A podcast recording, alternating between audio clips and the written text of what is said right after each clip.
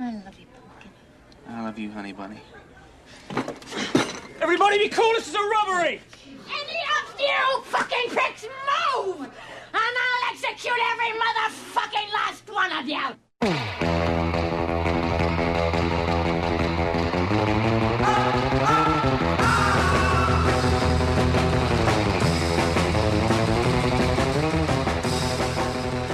Olá pessoal, sejam bem-vindos ao podcast Cinema em Cena. Esta é a nossa edição de número 80 e vamos comemorar o aniversário de 50 anos de Quentin Tarantino. Neste podcast especial vamos falar sobre a obra deste diretor que tem uma carreira jovem, né?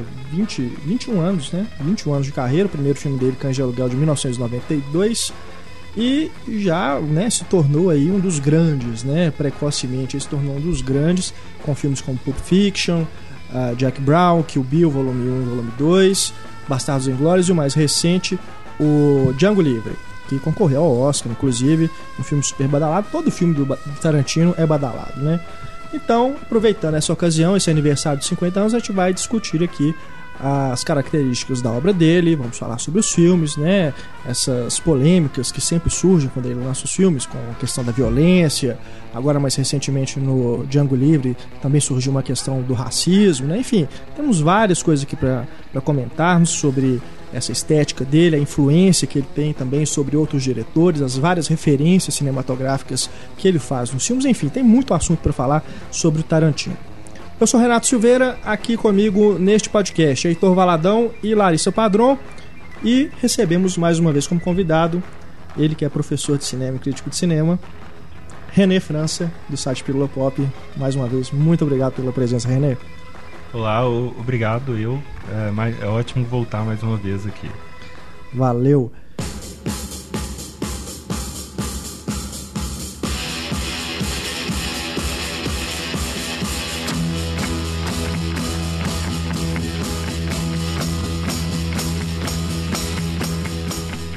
Bom, vamos começar então o nosso debate falando aí sobre Tarantino. Primeiro queria fazer um parêntese, porque nós temos a série Grandes Diretores, né, no nosso podcast. E aqui há uma campanha aqui nos bastidores para que o Tarantino seja incluído nessa série, né, enfim. Mas eu sempre relutei em incluí-lo. Por quê? Porque eu tenho uma regra. Que para entrar arbitrária. na série, não, não é arbitrário. Para entrar na série Grandes Diretores, o diretor tem que ter pelo menos 30 anos de carreira. Para ele poder, lógico, é, se equiparar aí aos grandes mestres que a gente tem colocado. Não digo com isso que Tarantino não é um grande diretor, só que para a série Grandes Diretores ele não se qualifica ainda. O ele problema, tem, ele é um jovem grande diretor. O problema né? é que como a gente não 21 sabe, anos de carreira, muito pouco, Pois vocês é. concordam? mas como ele fica longos períodos de tempo sem fazer nada, a gente não sabe se até, até 30 anos ele vai fazer outro Né? filme mesmo, né? Então, Então considerem este podcast um não oficial, uma entrada não oficial da série Grandes Diretores. Mas é claro que é outra coisa também que eu fico pensando. É, daqui a mais 10 anos, o Tarantino pode estar se reinventando também, por que não? Porque se a gente observar, os filmes dele são, não diria que são parecidos, mas ele repete ali uma, uma estética, um- os temas né, que ele trabalha e tudo. Pode acontecer muita coisa. pode ser que ele faça aí meia dúzia de filme ruim nesse meio tempo e o povo fala, é, o Tarantino não é mais É. aquele. né? E claro, eu também espero que daqui a 10 anos nós ainda este- estejamos aqui fazendo podcast Cena. né? E aí a gente chama, né? A gente chama o René de novo. Daqui a 40 10 anos a gente a faz gente uma. volta pra falar do Paul Thomas Anderson quando ele tiver 30 anos de carreira. A gente faz uma revisão da obra do Isso Tarantino. parece aquele povo que começa a comer a melancia pela ponta doce, aí fala, ah, vai que eu morro no meio aí, né, sem comer a ponta doce. Esse tempo de carreira também se faz com quantidade de filmes. Ah, O Leone tinha sete filmes, a gente fez. pois é, mas o. Sim, tudo bem, ele morreu. É, mas enfim. Ele não vai fazer Mas mais aí é aquilo. Quando o Leone tinha 20 anos de carreira, será que ele já era um suficiente, já era o suficiente para ele ganhar um podcast de grandes diretores? Você tem que pensar assim, o Weeball faz uns três filmes por ano, entendeu? O cara pode ter 90 anos de carreira que nós não vamos fazer um podcast do Weeball. Mas fãs do Tarantino, não fiquem com raiva, porque estamos aqui para falar do Tarantino. Então vamos falar sobre todos os filmes dele. Esse é o presente para vocês nesse aniversário do diretor. Pergunta: Diga. tem spoiler? Pode ter Vai. spoiler? Não é Eu acho possível que as um- pessoas. Não é possível que as pessoas que estão ouvindo esse podcast nunca viram todos os filmes do Tarantino. Possível que alguém que gosta de cinema até hoje não viu os filmes do Tarantino. Talvez o Django Livre, assim, é perdoável porque acabou de sair do cinema e ainda não saiu em home video. Né? Aí a gente entende. É. A pessoa fala, não, eu não baixo filme, então todo poder pra você, né? Não baixa filme mesmo não, que não pode não. Mas assim, a gente Mas não ainda vai. não saiu em home video. É, mas não vamos entrar em muitos detalhes, falar sobre cenas específicas, né, essas coisas. Mas, invariavelmente, alguma coisa, algum spoiler vai sair aqui. Nos desculpem antecipadamente, mas vamos tentar não entrar em questões muito reveladoras. Se você ainda não viu os filmes do Tarantino, você merece que a gente estrague as surpresas do filme pra você. O Heitor é chato, dá pausa e assiste, depois volta, fala o Heitor é chato, e aí você continua.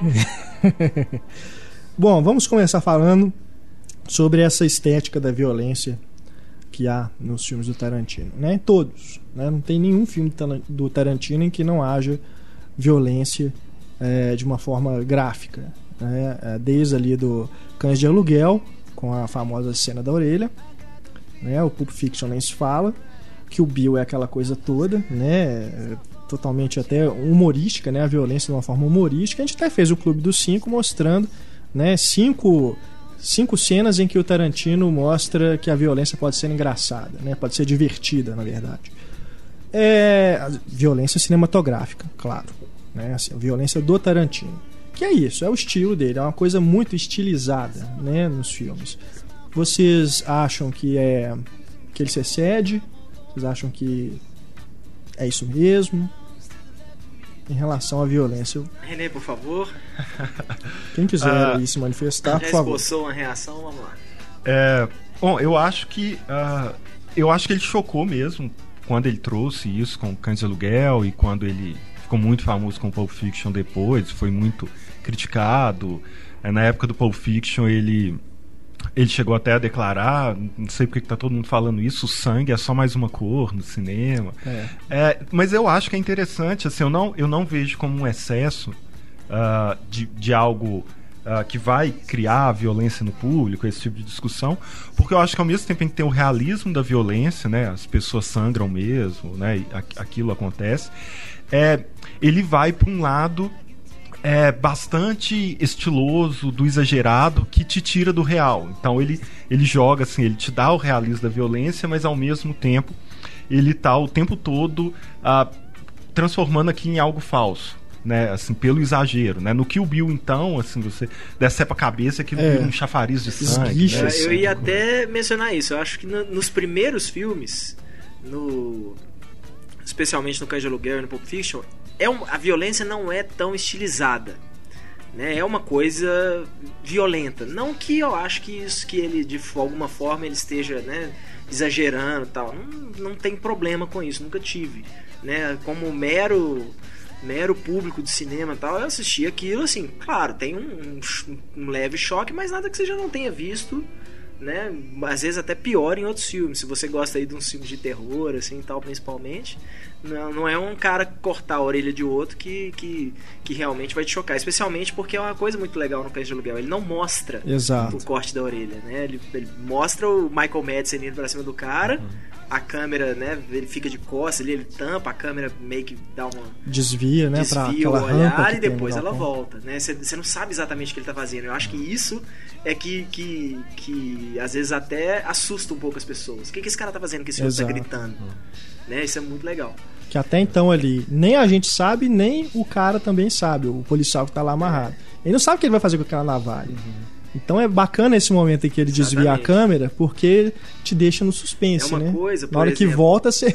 É uma coisa igual uma, é assim, é, é, pro Pablo rolar na tem um calafrio na espinha agora enquanto a gente fala isso, mas por exemplo, o Eli Roth tenta fazer uma coisa parecida no albergue e estraga. Né, que é a hora que a menina tá com o, o olho pra fora, aquela coisa e tal, e ele só mostra É. a menina de costas, e aí você vê o cara com aquela frição de encostar na cara dela, não sei o que, e você fica assim, gente, que que, que tem na cara dela? Né, e você fica extremamente aflito daquilo. Aí depois ele vai e mostra como é que tá mostra. a cara da menina, e você É. fala, pronto, acabou. Não tem mais aquele choque, é uma coisa nojenta que tá ali, mas aquela aflição que você tava sentindo, ela acaba. Né? Mas aí eu acho que eu acho que o Tarantino ficou meio de saco cheio do pessoal criticando ele pela violência. Ele falou: então vamos fazer uma ultra violência extremamente estilizada, que é o Kill Bill. Né? Aquela sangreira e aquela coisa extremamente exagerada que ele, que ele pode virar e falar assim: gente, é tão óbvio né, que isso é um boneco, que isso é. Que isso é um esguicho de ketchup, né? Assim, Então, É. Não, mas antes do Kill Bill, no Jack Brown, eu acho que é o filme mais limpinho dele, o Jack Brown. Você vai mostrar sangue no final. Então não sei se também, as- talvez as críticas tenham impactado. Ou, ou não, ou talvez ele só queria fazer algo um tanto diferente. Porque por mais que esse filme seja violento e tenha os, os temas recorrentes deles da violência, você não vê tanto sangue, não é aquela É. coisa tão estilizada assim quanto é nos outros filmes. Ele geralmente ele, ou, ou ele desvia a câmera e tudo. Eu acho que ele, ele torna a violência divertida. Assim, mesmo, ah, mesmo lá no, no Cães de Aluguel, cortando a, a orelha, tá tocando uma música ótima, É. que a letra tem uma ironia a ver com o que tá acontecendo ali, né? É, no Pulp Fiction, aquela cena que o Vincent Vegas, sem querer, explode a cabeça do cara e vi- No vidro pula do carro, é, né? e tem miolo de cérebro no cabelo deles, que é muito engraçado. É. Então ele, ele vai ele faz com que a violência seja algo que você queira ver ao invés de virar o rosto, que é o que, o que normalmente acontece, né? E aí eu acho que ele que ele faz isso muito bem feito, assim. Então, eu acho que não Sim. tem uma banalização, mas tem uma, uma certa glamorização no sentido daquilo virar cool, assim. É, é legal É. É, é, esse sangue na tela. Mas é, eu, eu acho muito bacana que ele não arrede o pé em, em mostrar essas coisas, porque é aquilo. O cara fica famoso por filmes violentos. Aí as pessoas começam a falar, ele começa a, a amenizar o negócio. Não, se, se ele faz os filmes pros fãs dele, você vai ver um filme do Tarantino, você quer ver um filme do Tarantino. Você não quer ver, sabe, uma coisa leve e tudo. Você já vai esperando aquilo. A pessoa que tá indo de primeira viagem, né, no filme do Tarantino, aí a reação dela talvez seja essa mesmo, de choque. Mas aquilo, hoje acho que todo mundo já espera isso dele. Acho que ele tem que fazer isso mesmo. Ele não tem que, que deixar de lado, não. Inclusive no Django Livre, em que ele mistura um pouco das duas coisas, né? Tem a- essa violência mais estilizada, mais cômica, né? Em que uma pessoa toma um tiro e ela é arremessada para trás, é como se estivesse sendo realmente um cabo ali puxando Eu, ela. eu acho no, no Django a violência contra os escravos é realista e a violência contra os brancos Contra é os estilizada. brancos, é, exato, é. Porque é exatamente isso, né? Se ele estilizasse demais a violência contra os negros, ia falar assim que ele banalizou a escravidão É. e tal, fazendo do jeito que ele fez. Virou, ficou Pelo engraçado, né? Virou até piada. A, até a hora que você que o Django né, chicoteia lá o cara, ele faz de forma realista. É, Né? Assim, a, a câmera não, não é um, um chicote que, que né, dá aquela. que dá aquela chicotada aquela e para no ar. assim, tá. fala- É, não, é simplesmente o Jamie Foxx lá É. batendo no cara, né? Até, então é uma coisa que acho que ele fez questão de mostrar isso, tipo. é, é, banalização da violência é uma coisa. Violência que, que ocorreu, né? Assim, uma coisa que. É, é a mesma coisa que você tentar banalizar o holocausto, né? Assim, tipo, não, isso a gente não pode fazer, não. Isso É. nós temos que ser, tratar isso com respeito para mostrar, porque esses. Né, pra mostrar o inferno que foi a vida desses caras. Mas essa glamorização, eu acho, ela diz muito mais sobre você mesmo, às vezes até do que ele, assim. Porque eu acho, por exemplo, a cena mais chocante dele é a cena da orelha, que é a que você não vê. Então eu acho as cenas dele que não são tão estilizadas assim, muito mais chocantes do que as cenas que são. Porque as cenas que são você fica olhando, as cenas que são super estilizadas. Você não quer desviar o olhar, você quer ficar olhando, porque é divertido, é engraçado. Mas sabe, mas eu, é uma coisa que eu acho interessante isso. A, a violência da cena da orelha. o- o- a cena não é gratuita, mas a, a- os motivos do personagem são. O Michael Madsen corta a orelha do, do policial fora porque ele é louco. É. Simplesmente porque ele é um psicopata. Né? E ele fica feliz lá de poder torturar o cara e ele vai lá e corta a orelha do cara fora, assim. É uma coisa, tipo, pô, né, não é à toa que o, até. Tudo bem que o Tim Roth. Lá vem o spoiler do Cândido Legal. Tudo bem que o Tim Roth é policial disfarçado. Mas o Tim Roth mata o Michael Madsen, né? Porque, tipo, pô, esse cara é louco, esse cara vai matar todo mundo aqui, né? Então, é, é, é, tem essa coisa. E nos outros filmes, não que ah, isso nunca se repete, mas nos outros filmes, o Kill Bill, por exemplo, Kill Bill é uma história de vingança. Toda, toda violência no Kill Bill é justificada. Né? Se você pensar no, nos motivos da, da, da, personagem da Uma Thurman, é tudo justificado. E a, essa estilização que ele faz, é, é, ao invés de né, assim, banalizar, eu acho que é, extrema, é exatamente o contrário. Né? Tipo, olha, se, se reclamam que eu banalizo a violência, eu vou ultra estilizar ela, né? E é, é, é, se acham que isso é banalização, o problema deles. Para mim não é, para mim é. é estilo. Sendo que no Kill Bill a justificativa também é cinematográfica, porque ele, a referência ali são os filmes de arte são marcial. São os filmes de arte marcial dos anos 70. Que tem isso, né? Membros decepados com mangueirinhas esguichando sangue. Você vê a mangueirinha lá no braço da pessoa, como se fosse uma veia, tudo bem? Mas é a mangueirinha esguichando sangue. Eu acho engraçado no Cães de Aluguel que o cara tá lá tirando o olho do outro e fala, cara, psicopata, que coisa horrível. A hora que Tim Roth atira nele, você faz um yes! Você comemora. É, como se fosse. Você né? tava condenando até agora. Como se fosse uma coisa boa, o cara dá, encheu o outro de bala. E tem o humor também, porque nessa cena da orelha, depois que ele tira, né? Ele ainda vai ainda é, fala na orelha. Hello, hello. então ele. Você vê que ele não faz concessão nenhuma. Ele sabe o que ele tá fazendo, ele sabe que é para ser engraçado.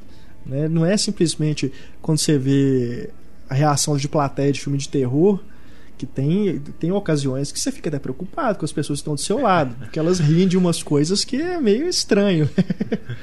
Agora no Tarantino é, é, isso, né? Ele faz para ser isso mesmo, né? Tem esse lado cômico, esse lado chocante, esse lado pesado, mas ele, ele, é um cara que ele sabe dosar, né? É uma das principais características dele, ele sabe dosar esse humor e esse choque de uma forma que o, o espectador não fica é, como é que eu vou dizer, impassível, né? Ele, ele vai reagir daquilo de alguma forma.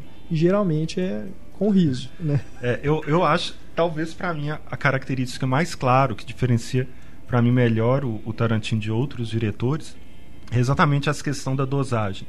A capacidade dele de dosar várias coisas ao mesmo tempo de uma forma muito bem construída. É, se a gente pensar lá no contrato cinematográfico, é, em que você é, para você se divertir com o filme, você tem que acreditar e não acreditar ao mesmo tempo. Então você está acreditando no filme de terror para ter medo, mas não o suficiente para sair correndo achando que aquele cara vai te pegar. Então você está na ilusão e na realidade o tempo todo. E o Tarantino, me parece que ele trabalha em cima dessa linha, desse, dessa fronteira ali, porque ele está o tempo todo te fazendo se identificar, reagir àquilo e ao mesmo tempo te tirando do filme.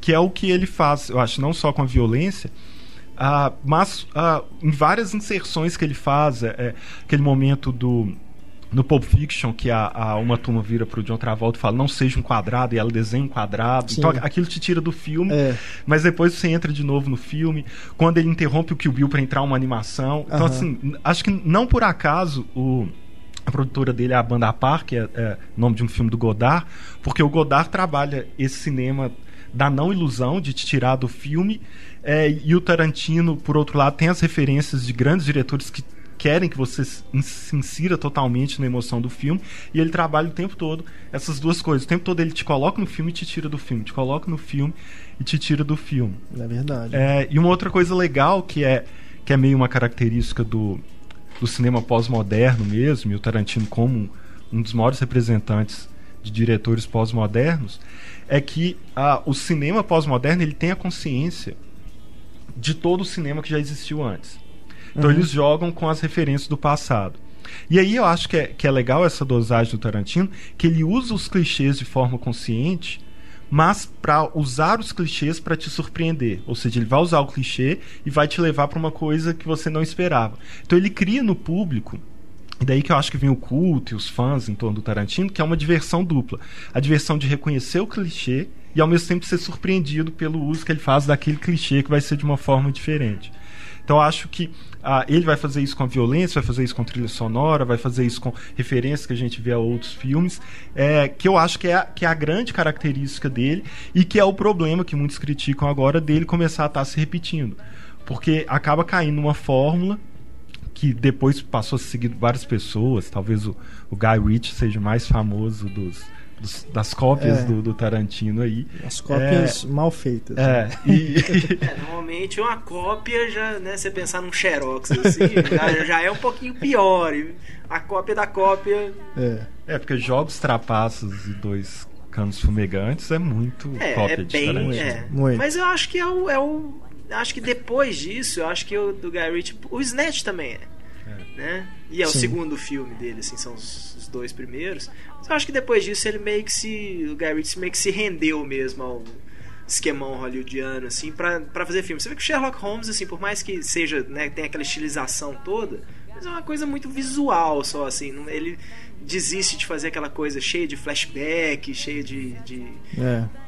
de coisas que acontecem ao mesmo tempo e de interromper o filme pra mostrar um Ponto de né, vista um- um outro ponto diferente. de vista, ele meio que parou com isso. Não, super criativo. Ele troca o flashback pelo flash forward no Sherlock Holmes. Mas é uma outra característica ou contribuição ou não sei, um elemento forte aí na carreira dele do Pulp Fiction e depois isso é refletido também em outros filmes, que é a questão que o Heitor comentou há pouco dessa coisa dos pontos de vista e também da não linearidade da história, que não é uma coisa que ele inventou, né? Um exemplo mais famoso da história do cinema é o Rashomon, do Kurosawa, que é uma história contada por diferentes pontos de vista. Mas no Pulp Fiction tem uma coisa que é interessante, que é você trazer de volta à vida personagens que você acabou de ver morrer, né? Então, um personagem toma um tiro, você acabou de ver a cena, porra, né? Daqui a pouco ele tá de volta, como se nada tivesse acontecido. Não é que ele ressuscitou, mas ele traz aquilo, uma, uma história. São três histórias que estão sendo contadas ali, três histórias principais. Ele traz um, uma- um outro trecho ali, que aquele personagem ainda está vivo, e não faz a menor cerimônia com isso. Né? Isso também é um ponto que foi aí um, um- que mudou o jogo também, né? É, na forma como as histórias são contadas né, em Hollywood hoje em dia. É, hoje em dia não, né? O Pulp Fiction já tá para fazer 20 anos aí, né? O filme de 94. É, é até engraçado que ah, quando o Harvey Weinstein, que, que é um dos produtores né, do Pulp Fiction, leu o roteiro, ele começou a ler no avião durante um voo. E aí até a parte que ele chegou, assim, ele desceu no aeroporto e pegou o telefone para ligar é, para um dos outros produtores falava: Vocês estão loucos? Vocês mataram o personagem principal no meio do filme? aí ele falou: Não, continua lendo. Aí ele continuou lendo, aí ligou de volta e falou assim: Aham. A gente compra o, o filme. É, a frase do nada se cria, tudo se copia, eu acho que o Tarantino é a que mais usa, assim, só que é uma miscelânea tão grande, tão grande que no final não parece É. uma cópia, parece algo novo com um milhão de referências. É, ele reinventa o modo É. dele, né? Mas é, é isso que o René falou, isso é muito pós-moderno, assim. O pós-moderno é é uma recriação de tudo do passado, de uma maneira. De uma maneira em que você pode misturar tudo, você pode ser retrô, você pode criar coisas novas a partir do antigo. E o, o Tarantino ele faz muito isso. Ele faz tanto isso que ele começa a reverenciar ele mesmo, né? Então, tem vários filmes que têm referências a ele mesmo. É, e- e- porque é, é preciso, ele precisa contar com o público que vai reconhecer as piscadelas que ele É. dá, assim. Ao mesmo tempo em que ele faz um filme que também pode ser visto por quem não, não conhece as referências. E isso que a Larissa falou, eu estava notando, revendo o Prova de Morte, tem muitas referências ao Kill Bill. O toque do celular é a musiquinha do, do Kill Bill, a, a roupa da, da menina lá de líder de torcida é da cor lá do, do macacão da uma turma, amarelo e preto. Aí ele começa a se autorreferenciar Não, também. ele É. fala do Big Kahana Burger lá, que é, o- a hamburgueria do Pulp Fiction. É, ele tem isso também do, dele ter um universo próprio, né? Que personagens são mencionados também, né? É, e tem aquela história também do Vincent Vega ser o irmão É. do personagem do Michael Madison, né? É.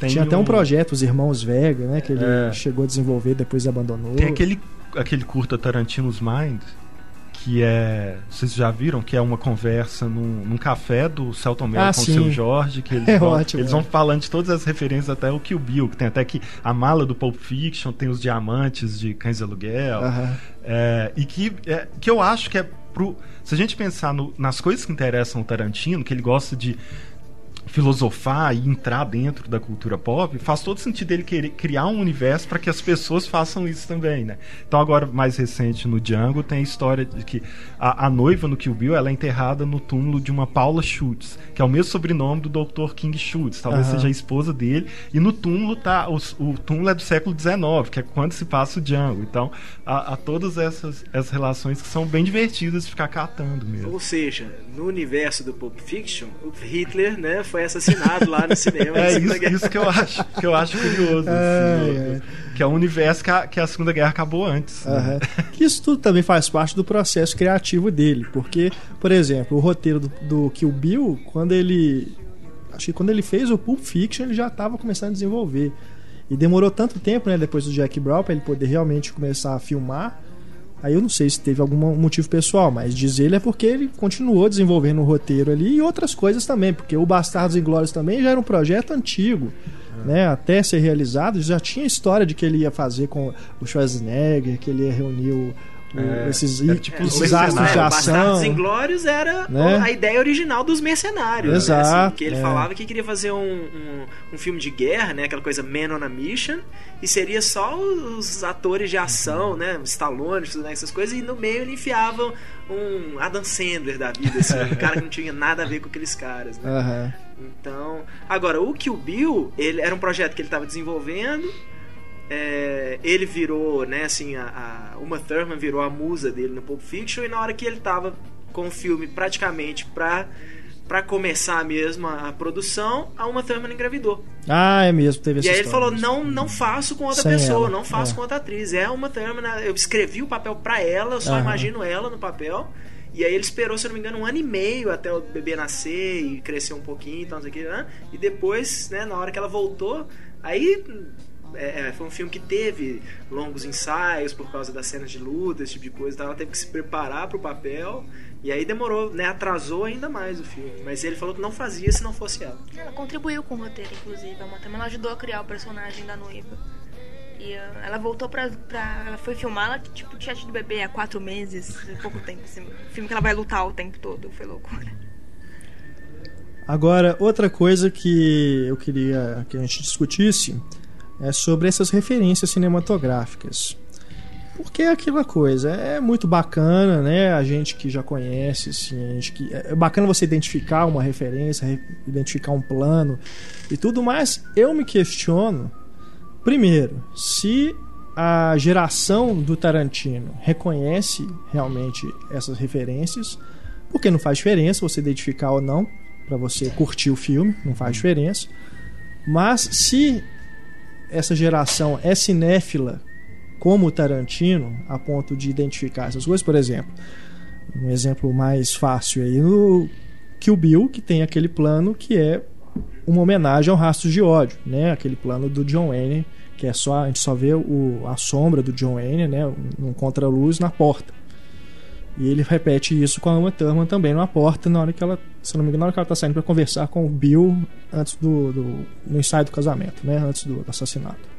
Será que o, o fã do Tarantino, o fã jovem do Tarantino, na hora que vê essa cena, na hora ele bate assim, ó, pô, rastros de ódio. E outra coisa, será que ele vai atrás do rastro de ódio depois de ver o filme, saber que essa cena é uma referência ao rastro de ódio?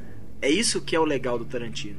Ele faz o filme dele de uma forma que não importa se você entende a referência ou não. Né? Ele transforma numa coisa dele. Isso é o, o, o, o- Ele foi, inclusive, muito criticado por isso no começo da carreira dele, que o povo falava assim: ah, mas ele tá só copiando dos outros. E não é uma cópia, né? É uma, uma releitura, vamos dizer assim. É.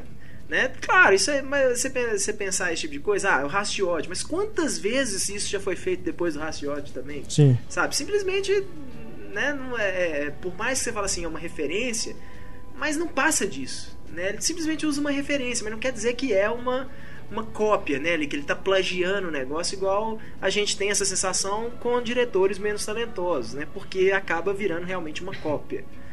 Então acho que pra ele, acho que até pra ele não importa muito assim. Se você pensar o, o próprio, acho que talvez seja o filme mais assim dele é, o- é realmente é uma prova de morte, que é referência pura ao Vanishing Point, ao Rolling Thunder, né? Um monte de filme de- que ele gostava, esses filmes de ação meio vagabundos aí do- dos anos 70. E ele parece um filme de ação vagabundo dos anos 70, né? Assim, ele não parece que ele não tenta reinventar nada. Parece que ele literalmente vai lá e fala: "Então vou fazer um filme de vagabundo de ação dos anos 70 sem tentar reinventar". Apesar de que tem muita coisa, né, aqueles toques dele nos diálogos, né? Principalmente isso, tamanho dos diálogos, tamanho das tomadas, tal. Então eu, eu, lembro até que teve uma crítica que falava, na época que saiu o Grindhouse, o povo falava assim: o Robert Rodrigues faz um filme trash, o Tarantino trapaceia e faz um filme dele. né? Ele, foi, é ele faz mesmo. a homenagem, mas é um filme dele e é bom. Né? Tanto é que depois foi o primeiro a ser relançado, né? Solo. Não sei nem se o Planeta Terror chegou a ser lançado no cinema separadamente, mas a prova de morte foi até para Cannes, né? Depois ele foi, ele teve uma versão estendida que foi inclusive selecionado é, para Cannes. É, primeiramente os filmes foram lançados separados, né? Depois em, em DVD, é. né? Em Blu-ray, essas coisas foram lançadas separados, inclusive nos Estados Unidos.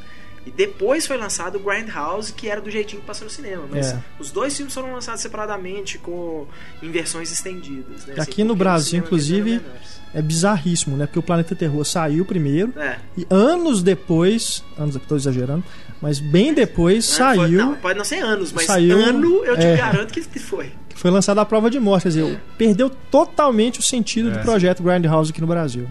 Além do filme do, não ter sido exibido os dois juntos aqui, né? Mas o que a gente já não esperava. Mas, de toda forma, Agora, aqui, aqui as pessoas que não sabem da ideia original não ficam sabendo também se vê os filmes separados. Agora, se a nova geração vai procurar as, essas referências depois, aí eu já acho que passa muito, né, se o cara é, tá desenvolvendo realmente um gosto por cinema ou se ele simplesmente curte ver filme, né, que é a grande maioria do público. Mas eu acho que sim, eu acho que o cara que, que curte cinema e que começa a entender as coisas do Tarantino e procura saber mais, né, da onde que o cara arrumou essas referências dele, aí sim. E acho que é o que mantém o, o uma, é uma das coisas que mantém o cinema vivo, né, assim, que mantém filmes clássicos sendo relançados o tempo todo, tal, exatamente para isso, tipo, ah, esse filme é que é aquele que que tem tal cena, ah, já ouvi falar, né? Eu, eu acho que o, o, no caso do Tarantino, as, porque as referências elas estão não só no visual, mas nos diálogos também. Se bem os dois últimos filmes, por serem de época, não vai ter, não vai ter um no diálogo falando de outros filmes porque não, não existiam ainda. É. Mas nos outros todos, eles estão, né, principalmente no Prova de Morte, eles falam: ah, esse carro é do modelo do carro tal, de tal filme. Então tá o tempo todo falando. Então acho que talvez aí seja mais fácil para um, um recém-cinéfilo reconhecer essas referências. É, porque ele está o tempo todo falando delas em diálogos. Ah, isso aqui é de tal filme. E até uh, revendo, que eu revi alguns um depois do outro, eu, eu pela primeira vez achei uma coisa um pouco cansativa, assim, de falar de filme o tempo todo nos filmes, assim. Você tá vendo o primeiro, ah, legal. Aí depois você vê o outro, aí, aí depois você começa, nossa, mas não tem outro assunto, sabe? Ele só fala disso, sabe? Uhum. Todos os personagens citando algum filme, uma série de TV, alguma coisa assim, uhum. que é legal em separado, mas eu senti um, um cansaço em ver um depois do outro. É, eu não lembro quem que falou, assim, provavelmente muita gente já falou isso, mas é, a fonte original, se não me engano, a primeira vez que, que que eu ouvi falando, acho que foi, acho que foi o Carlos Quintão, que teve aqui na, já em outros podcasts, que ele falou: primeiramente, todo filme do Tarantino é sobre cinema. né? Acho que foi o Pablo que falou. O Pablo também fala é. isso? Um monte de gente fala isso, na é. verdade. Mas acho que a primeira vez que eu ouvi era isso: tipo, olha, todo filme sobre Tarantino, primeiramente, ele é sobre cinema. É. Que eu acho isso bacana também. Ele, ele, tem essa contribuição, porque ele sabe que ele deve muito, assim, porque os filmes dele é, eu acho que ele não sabe fazer um cinema sem referências. Então ele sabe que ele deve muito aos ídolos dele. E Isso é legal também... que nos créditos ele costuma agradecer aos cineastas, né? Não, é. A própria produtora dele, como o René falou, é tudo, é. tudo que ele faz, ele tá reverenciando algum ídolo dele. No Jack Brown ele coloca lá, Sam Fuller. Obrigado por tudo, ainda coloca um grifo ainda. Isso é ótimo. E ele também dá essa contribuição para quem ainda não conhece, porque eu conheço várias pessoas que saem do filme do Tarantino, e mesmo que você não tem como ver uma cena e falar, ah, aquela cena daquele Na filme, hora. se você não conhece uhum. o filme. Mas você vai ler sobre o assunto e você vai encontrar alguém que encontrou aquela é. referência, é. que escreveu sobre aquele assunto. E isso é muito bacana no, no que o Tarantino faz na, na geração atual, que é isso, do buscar o passado. Então eu conheço várias pessoas que saem do filme dele já vão ler a respeito, descobrem uma referência, vão ver a referência. Porque estudar cultura pop é muito bacana, é algo divertido é. de se fazer, e é tranquilo e é fácil achar hoje. Então, essa contribuição que ele dá ao cinema, como uma forma de agradecimento ao que o cinema deu pra ele, Sim. porque a impressão que tem é que o, o cinema é a vida do Tarantino. É, É muito bacana. essa noção de que os filmes dele são aulas de história de cinema, né? Dentro, claro, do gênero que ele está trabalhando. Mas é legal, eu acho muito legal isso dele também, porque não é só o, aquele diretor que faz as referências e, tipo, né, dá um tapinha nas próprias costas e fala assim, ah, ó como é que eu sou, né? Para as pessoas colocar easter eggs para os críticos, né, descobrirem tudo e- e, É, o, o- e colo- e elevar o cara porque ele tá fazendo referências. Porque ele também é crítico de cinema. é. É, ele tem um programa na televisão, não sei se ainda tem, mas em que ele justamente fazia isso. Ele apresentava esses filmes meio obscuros, meio desconhecidos e tudo. E ele, palestras também, né? Ele também tem essa, tra- essa tradição de trazer filmes, né? Com o selo dele, né? Tarantino apresenta, né? Que não são filmes clássicos, são filmes recentes, mas que ele contribui também. Ele usa, né? Essa fama dele para ajudar outros cineastas também, que são que, é, que trabalham em gêneros que ele curte, que também fazem é, homenagens, né? A diretores que ele curte. É, ele ajuda, né? Ele não é um cara que é egoísta. Ah, Apesar de ser dele, de a gente perceber que ele tem um egocentrismo, né? Mas ele não é um cara que é egoísta, né? Que, que só quer a fama só pra ele. Eu acho interessante isso ser, ser mencionado, porque ele faz isso com, com, com filmes e com diretores em que ele vê uma, uma, uma promessa, às vezes, né? Muitas vezes até diretores de, de, carreira, de longa carreira já, por exemplo, mas o próprio herói do, Pois é. do Zhang Yimou Aham. só foi lançado nos Estados Unidos é, é, de forma original, vamos dizer, porque o Tarantino se meteu, porque a Miramax já tinha reeditado o filme e o Tarantino achou um absurdo e bateu o pé e aí foi uma, uma- uma- foi literalmente uma condição assim falou assim tudo bem a gente lança o filme do jeito que ele é se a gente puder colocar que você é produtor do filme e aí a gente vai botar um Quentin Tarantino apresenta no filme. Ele falou pode colocar mas pra lançar o filme realmente do jeito que ele era. E eu lembro até assim de ver gente, é, é, os despercebidos que viam e falavam que o Hero era um filme do Tarantino. né? Não, mas é todo estilizadão, tal, não sei o que, das cenas de batalha, o povo voando, não sei o que, aquilo ali parece o Kill Bill, tal. Eu falei, gente, mas vocês estão loucos. É Tudo que recebe um sem o que apresenta, as pessoas confundem. Não, esse foi de tal pessoa. Não, ele só apresentou. Significa que ele gostou e colocou o selinho. Eu aprovei. É, já vi muita gente falando que achava que Goonies era um filme do Steven Spielberg, porque vinha na capa, né? Steven Spielberg apresenta e tal, e o filme é do, do Richard Donner. Isso acontece muito na televisão, né? Na Globo principalmente, que eles anunciam Demais. uma produção de Steven Spielberg, ou só de Steven Spielberg. Não, muita E não gente- é, não é dirigido por ele. É, outro exemplo é o próprio De Volta pro Futuro. Muita gente achava que De Volta pro Futuro era um filme do Spielberg. Não, muita gente que acha que o Abraham Lincoln, Caçador de Vampiros, é do Tim Burton. assim, vi muita gente É falando, mesmo, é. filme novo do Tim Burton, Abraham Lincoln. O triste disso é que ele ajuda o Eli Roth também, né? Mas. Ah, eu, eu vou defender o Eli Roth. Eu também defendo. Não, Apesar, assim, né? Só vi dois filmes, né? Só os dois albergues que ele dirigiu, né? não, Ah, não tem o Cabana do Inferno. É o primeiro e tem um filme que, ele tá produzindo Ele tá fazendo um agora. coisa. e Ele vai tá lançar um agora que chama é. Green Inferno. É, não uma coisa assim. Eu, olha, Mas eu, eu não acho Eu não que acho. seja aquela coisa da É, pornografia da violência. eu não acho, eu não acho o cara assim, não, ele é, Eu ele é 10. Não acho ele ruim, não. Eu acho ele muito melhor do que muito picareta É. elogiado por aí. Tem elogio dos filmes dele, eu não consigo assistir. Você tem que ficar. Não, tudo bem. Você tem que desviar, desviar o olhar tantas É, vezes que você não assiste o filme inteiro. É gráfico, ele mostra mesmo, né? Igual o Heitor falou aquela cena aí do olho. Mas eu discordo de quem acha que é uma coisa. é, como é que eu vou dizer? Imoral. O Cabana Do do, ponto, de Inferno vista, é quase uma comédia. do ponto de vista ético. Cabana do Inferno é quase uma comédia. Né? O, o- poxa, o menino. É, é, né? no, no final das contas, lá, o, o- o herói da história aí, entre aspas, porque é um filme que não tem herói, né? Todo mundo é meio, meio dançado. Mas depois que ele, tipo, a menina chuta o balde e resolve fazer sexo com ele e tal, né? Já, né? Já era mesmo, nós vamos morrer, nada. E aí o menino vai lavar suas partes íntimas com um enxaguante bucal lá. e já aquilo ali É. eu chorei de rir a primeira vez que eu vi, eu tomei É, um susto. Acho que a cena mais chocante do filme é aquela.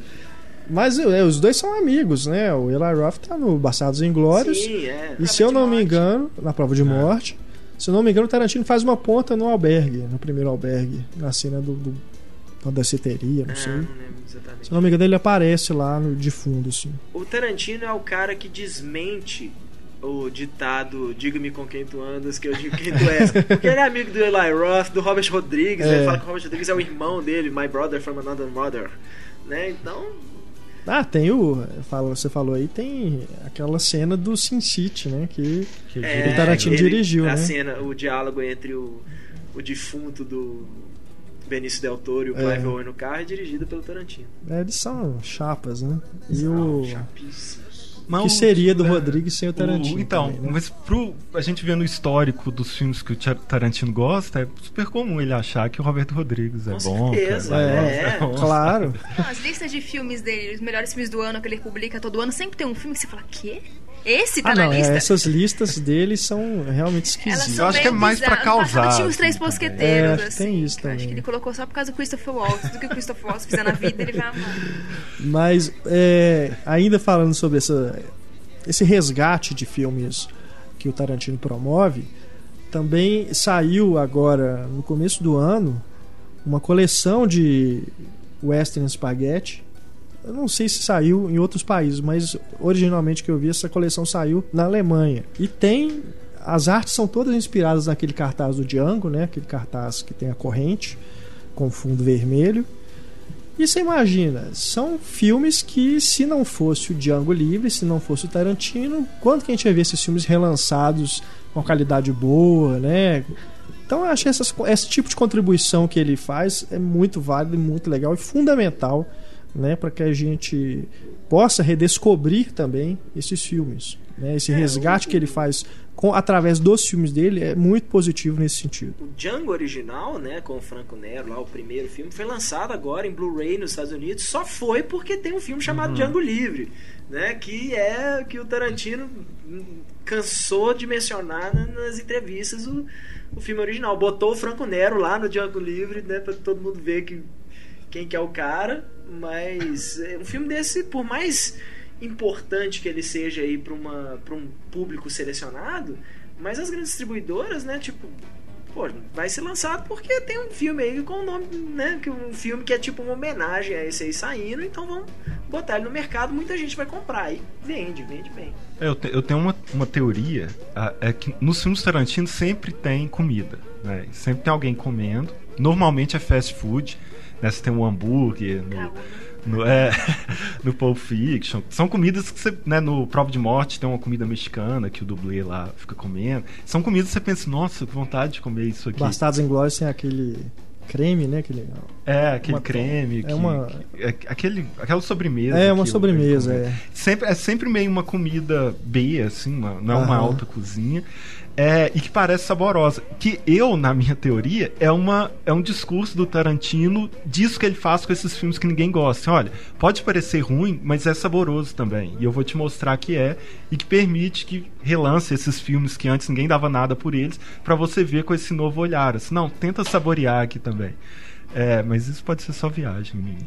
Não faz sentido. Às vezes, entrevista Tarantino, é um, ele é um strudel, eu acho, que até na hora que ela vai comer, ele fala, não, não, não, espera É, o creme. é isso. Espera É. o creme.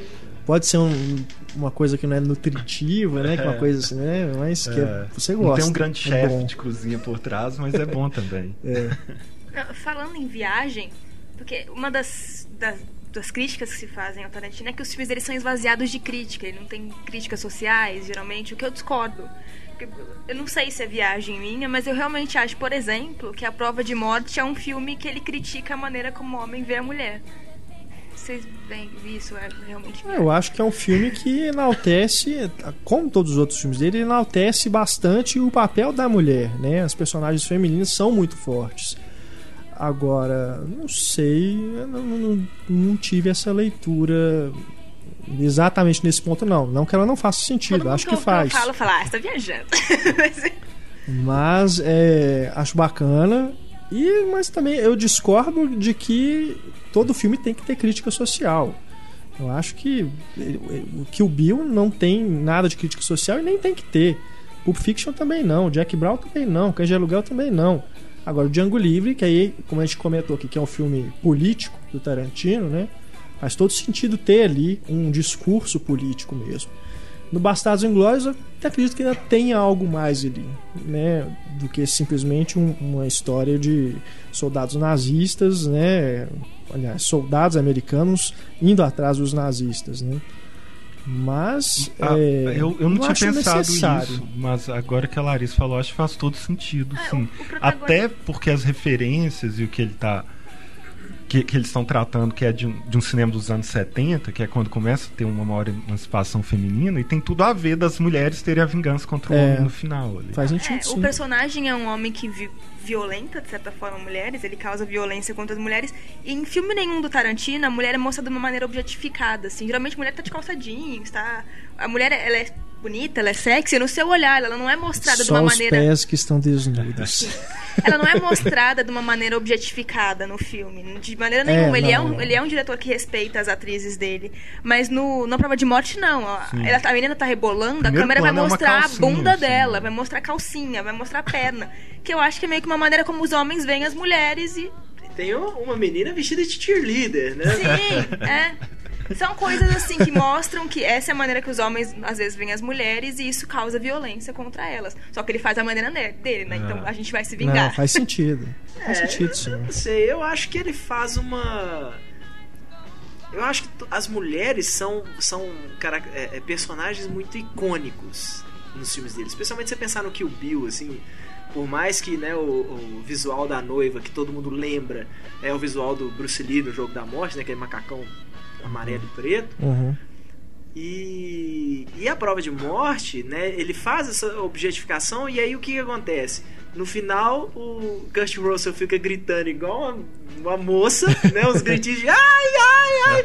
E as mulheres enchem ele de porrada, É. né? Assim, e o que é mais legal, ele pega uma mulher, é, é, eu não sei a outra, mas a, a, a que fica no capô do carro, né? É a Zoe Bell, ela era dublê, ela não era atriz, né? A, a- toda a, a- a formação dela de dublê tem um documentário muito bacana chama Double Dare que é mostrando a primeira vez né quando ela foi para os Estados Unidos e exatamente isso foi o primeiro trabalho dela nos Estados Unidos mesmo assim foi ser dublê da Uma Thurman no Kill Bill Isso. né todas aquelas cenas de luta tal essas coisas que não aparece a cara da Uma Thurman pode saber tá é a Zoe Bell de peruca e Mas nem precisava, porque elas são parecidas. Né?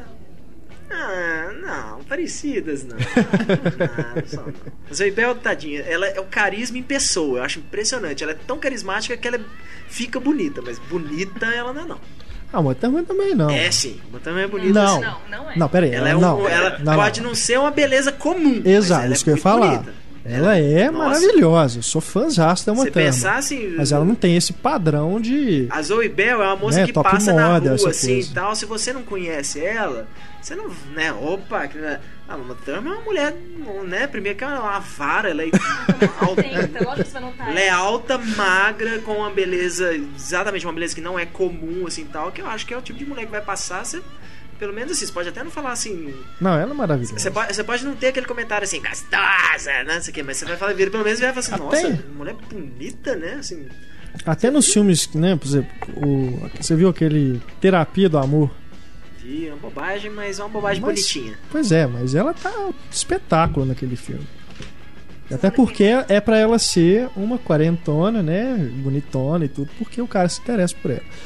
E naquele filme também, o Be Cool, que ela repete a parceria com o John Travolta, tem até um- uma outra cena de dança, né? Remetendo aí ao Pulp Fiction, que ela também tá uma delícia. Né? Mas é, é, é o que eu tô falando, é que ela não é. Não tem esse padrão de é beleza. óbvia, Eu é, acho isso. Ela não é uma beleza óbvia. Não é uma Mas mulher que você vira. eu sou fãzaço sabe, assim, dela Não é uma Megan Fox, sabe? É. É óbvia a beleza dela. Angelina Jolie e tal. É uma mulher que tem que ser bonita e pronto. Uma Thurman, se você. é, não sei quem assistiu, por exemplo, a versão original do. Original. Tá doido. Não tem versão original dos Miseráveis, mas aquela versão do Billy, do Billy August com o Liam. Neeson e tal, não sei o que, que ela faz o papel da Fantine. Fantine, né? Assim, ela não tá bonita, realmente, porque é pra ser uma mulher castigada ali, né? É. Então, Mas, mas voltando ao- então, aos É. pés da Uma Turma. é, aqueles pés tortos de Ah, dinossauro dela. a questão do fetiche eu acho também essencial na obra do, do Tarantino. O, o pé é o mais, né? É. É o mais especial, que ele vai repetir em vários filmes. e Não, no, no Jack isso. Brown, a, É. A, a Bridget, a Bridget Fonda, tem uma cena que ela tá, tá o, o Robert De Niro e o Samuel Jackson está no sofá e ela tá com o pé na mesinha, né? No outro sofá. Você só olha pro pé É. dela, cara. No, na, no- na cena do acidente, na prova de põe- morte, a mulher põe- tá com o pé pra fora. É. É, ela põe. Tem uma, se eu não me engano, ele filma ela com o pé no painel do carro. Aham. né? Bridget Fonda É. no Não, o Kurt Russell lambe o pé da Rosário Dawson. É verdade. É, mas, mas é legal também que ele tem uma fetichização de objetos, né? Assim, se- sempre vai ter nos filmes um objeto que é uma coisa muito especial, assim. Sim. É, é, seja um- uma ah, uma espada samurai lá que ela vai ter, o taco de beisebol no Bastardos Inglórios. É. É, e o meu preferido, que é o relógio em Pulp Fiction, o, o objeto ele, ele ganha uma dimensão a mais do que ele é. Ele se torna uma coisa extremamente especial e ele consegue construir isso muito bem. A própria maleta de- do, do Pulp Fiction também. Então os objetos têm. Os um óculos escuros especial. no Cães de Aluguel. É, do Cães de Aluguel.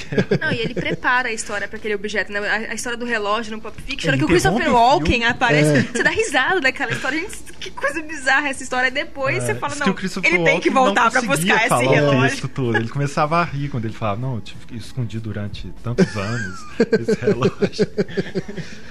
É, Anos, né?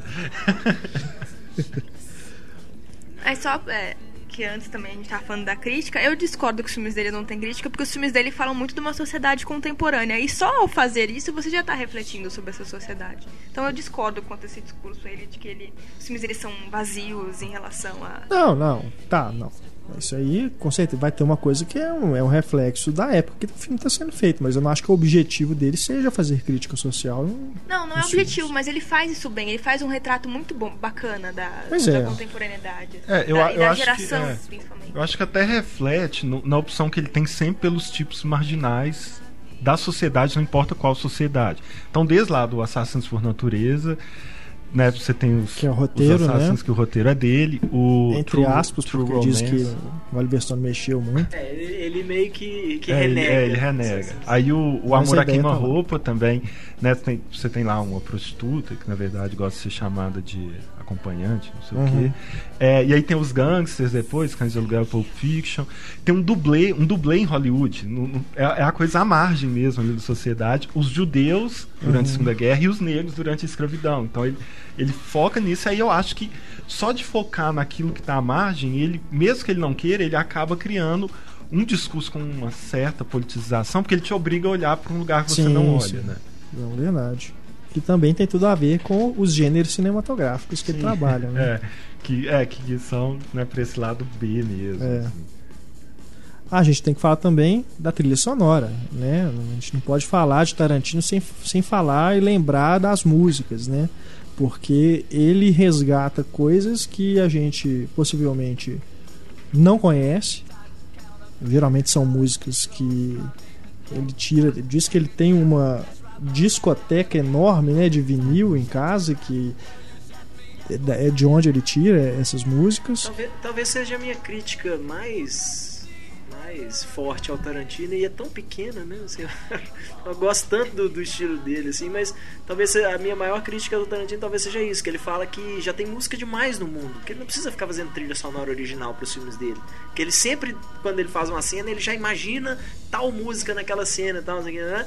E eu falo, poxa, mas né, ele, eu acho que no, no, no Inglórios e no Django até teve uma ou outra coisa composta assim que ele usa um pedacinho e tal, mas ele realmente só usa mesmo canções já. É, ele Mas que praticamente com ele. ele se apropria das músicas, o- né? é, o- Porque depois você vai lembrar daquelas músicas por causa das cenas dos Sim, filmes. E o fato dele ser um, um- um- um diretor extremamente referencial é encaixa muito bem é, o fato dele usar essas músicas. É, é uma coisa surreal, por exemplo, você imaginar numa cena de duelo de espada tocar Please Don't Let Me Be Misunderstood, que eu acho- detesto aquela música. Adoro aquela Eu versão. gosto. detesto aquela música.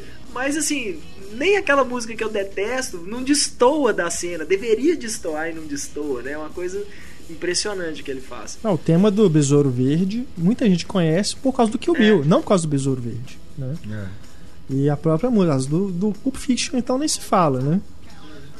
São músicas do Pulp Fiction. Ninguém lembra de ter ouvido essas músicas em outros lugares. É, um- uma curiosidade musical e do Pulp Fiction também. Vocês, sabem, no, no disco Inútero do Nirvana tem um agradecimento ao Quentin Tarantino. Ah, Há é? Vários agradecimentos tem Quentin Tarantino. Olha e durante só. muito tempo se especulou. E recentemente a Courtney Love, a, a viúva do Kurt Cobain, revelou que o. Não só que o, que o Cobain era fã do Cães de Aluguel, mas que o papel do Eric Stoltz no Pulp Fiction foi oferecido pro Kurt Cobain. Ele Que ia fazer isso, o, o, o papel. Então a, a, a ela revelou isso, que é, eu acho que se faltava alguma coisa pro Pulp Fiction ser mais cultuado, era ter um, um personagem interpretado pelo Kurt Cobain. Só lá, né? faltava isso Não mesmo. era hora de morrer. Definitivamente. Uau. Porque o, o, o Eric Stoltz, ele, ah, ele faria o papel que foi feito então pelo Tarantino, que é Uhum. aquele cara lá de. Jimmy. de- é, o Jimmy. É, e aí o Tarantino foi e fez o próprio papel, o Eric Stoltz ficou com o papel que ia ser do Kurt Cobain. Uhum. Genial. Não, e é engraçado também o quanto ele usa isso depois. Eu tava lembrando essas referências que ele faz. Uma até uma, é uma subversão, essas, esses cortes de clichês que ele faz, que o René falou. Que no A Prova de Morte é legal porque é um filme todo da década de 70, assim, você vê aquele filme super antigão, assim, aquele estética antiga. Aí do nada toca um celular no filme. Como assim? Esse filme não se passa É. na década de 70. Aham. Aí a menina. E o toque do celular é a música do Kill Bill. Então até nisso ele fica se autorreferenciando. É, nessas.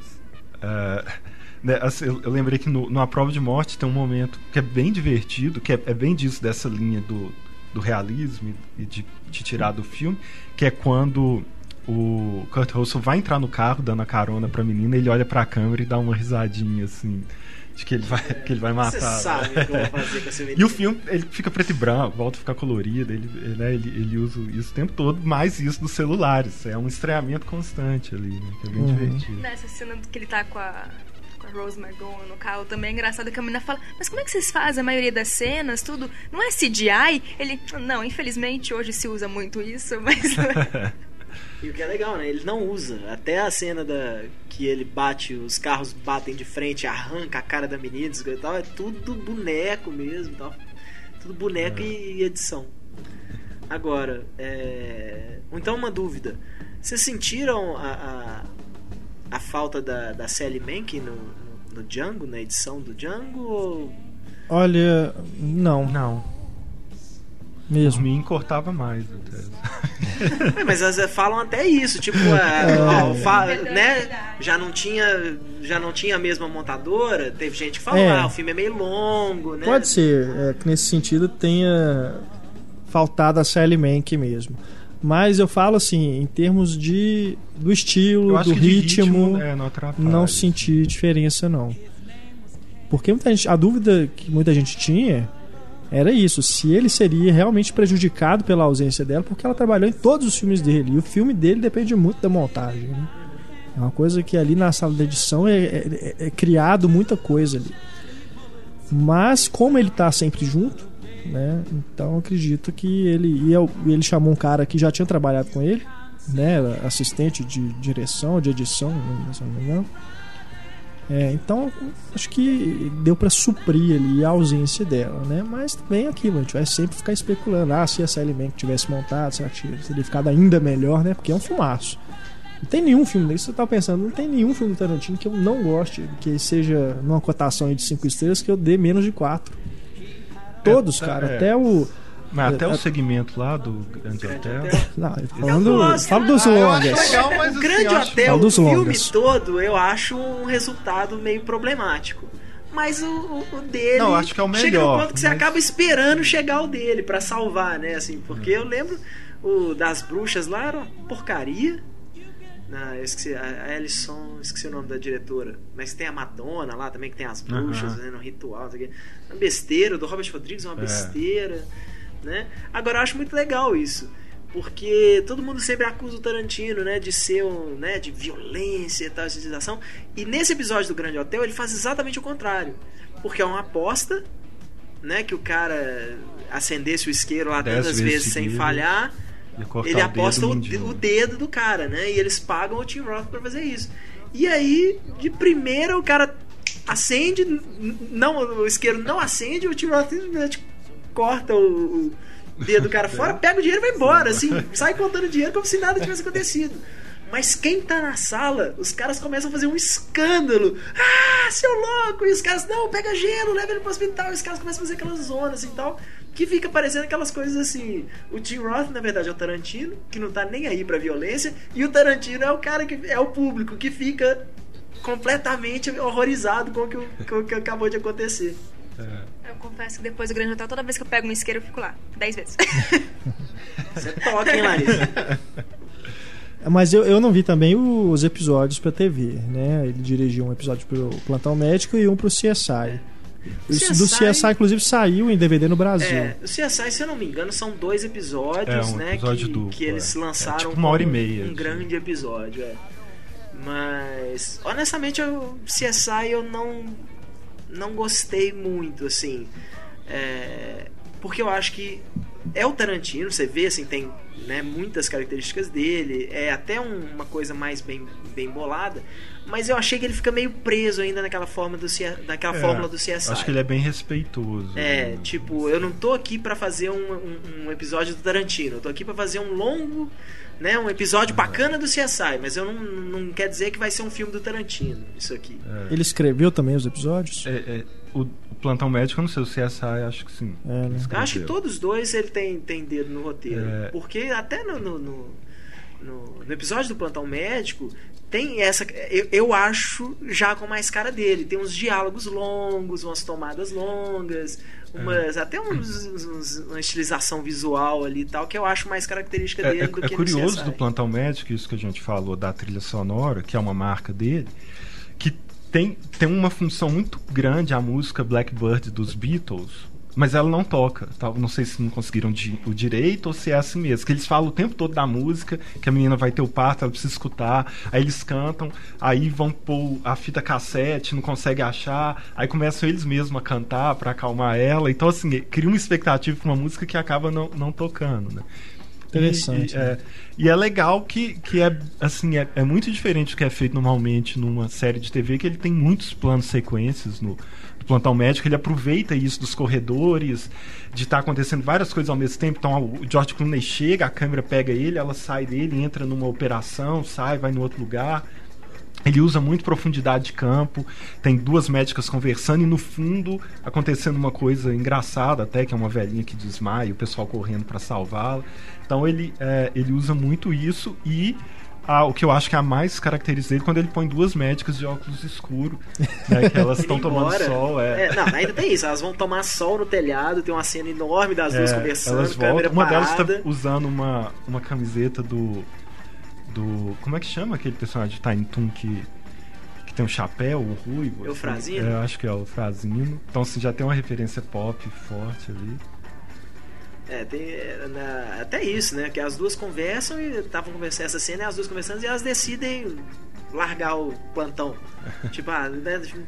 Estão de saco cheio, vamos, vamos embora, vamos largar o plantão. E as duas, assim, né? Quando elas, você acha que elas vão embora, as duas de óculos escuros, assim, tal, seríssimas, sem olhar pro lado e tal, até que o, a doutora vê, acho que se não me engano, a irmã dela, né? Sentada na escada lá, que a irmã dela tava grávida e era viciada em droga, umas coisas assim. Então aí a- as duas decidem ficar É. pra terminar o plantão. E tem um uso legal que ele faz, que eu acho, do sono numa cena que o, o Dr. Ross, que é o George Clooney e Mark Green, que é o Anthony Edwards, eles estão jogando basquete, brincando de, de jogar ali, é, e discutindo assim se o George Clooney vai sair com a mulher ou não. E aí fica uma discussão assim, não, se você acertar, você chama ela, ou você dá o fora nela, alguma coisa assim. E você não vê a, a, a bola, eles estão só um olhando pro outro, você só escuta, sabe, o barulho, assim. Aí. Aí aqui ele. Que é, que é uma linguagem muito sofisticada porque normalmente era feito em TV. né? E no CSI, eu acho que ele tá mais contido mesmo, apesar que tem uns grafismos, tem um. Acho que é um intestino, no- que eles estão o tempo todo pegando, que é uma pista que o. Que porque a história é que um dos, dos caras do CSI é sequestrado. E aí tá uma coisa super Tarantino, ainda mais depois do que o Bill, que ele é enterrado vivo. Ah, E aí eles têm que descobrir onde que ele tá, tem que fazer um tanto de coisa pra, pra ele ali. E aí tem um cara que explode, voa pedaço do cara nas pessoas, sabe? Tem, um, tem uns grafismos assim que é bem a cara dele. Mas eu, eu acho, eu gostei dos dois, eu acho Uhum. divertido. Tanto o CSI Nossa. quanto o Plantão É porque CSI é uma série que nunca me pegou, assim. Eu lembro que eu assisti os primeiros episódios, gostinho de novidade, né? Ah, que legal, que legal, que legal. Aí de repente você fala assim, é isso, todo episódio vai ser exatamente a mesma coisa, né? E o CSI é impressionante. Acontece um crime, aí a primeira pessoa que eles entrev... né, que eles procuram o culpado, a primeira pessoa que eles acham, não, então não é fulano. Aí eles passam o resto do episódio, uma enrolação, blá, blá, blá, blá, e no final era o fulano, sabe? Que eles tinham perguntado lá pela primeira vez que eles achavam que era, realmente era o fulano, e eles conseguiram as provas. É Uma chatice, assim. Tem, tem, tem umas variações, não tem CSI New Tem York, o CSI é, New Miami, York, CSI Miami. Miami. O original é em Las Vegas. É, em Ah, Las tá. Vegas e chama-se apenas CSI. Esse parece que é daquelas séries que não vão acabar nunca, né? Eles- Mesmo É, assim, vai trocando o elenco. É, vai Vai só trocando mudando, elenco, tá. tal, essas coisas, e- mas a historinha é sempre a Aham. mesma, né? É sempre uma historinha de crime. é, eu nunca acompanhei também. É bem. Não, não vale a pena. E olha, Ah. assim, eu sou fã do William Peterson, né? Que fez a- as primeiras oito temporadas, eu acho, do CSI. Sou fã do Gary Sinise. Sabe, não tem interesse nenhum em assistir o CSI Nova York, porque é mais do mesmo, assim. Acho que Uhum. Nova York, Nova York é um pouquinho mais parecido com aquele Lei e Ordem.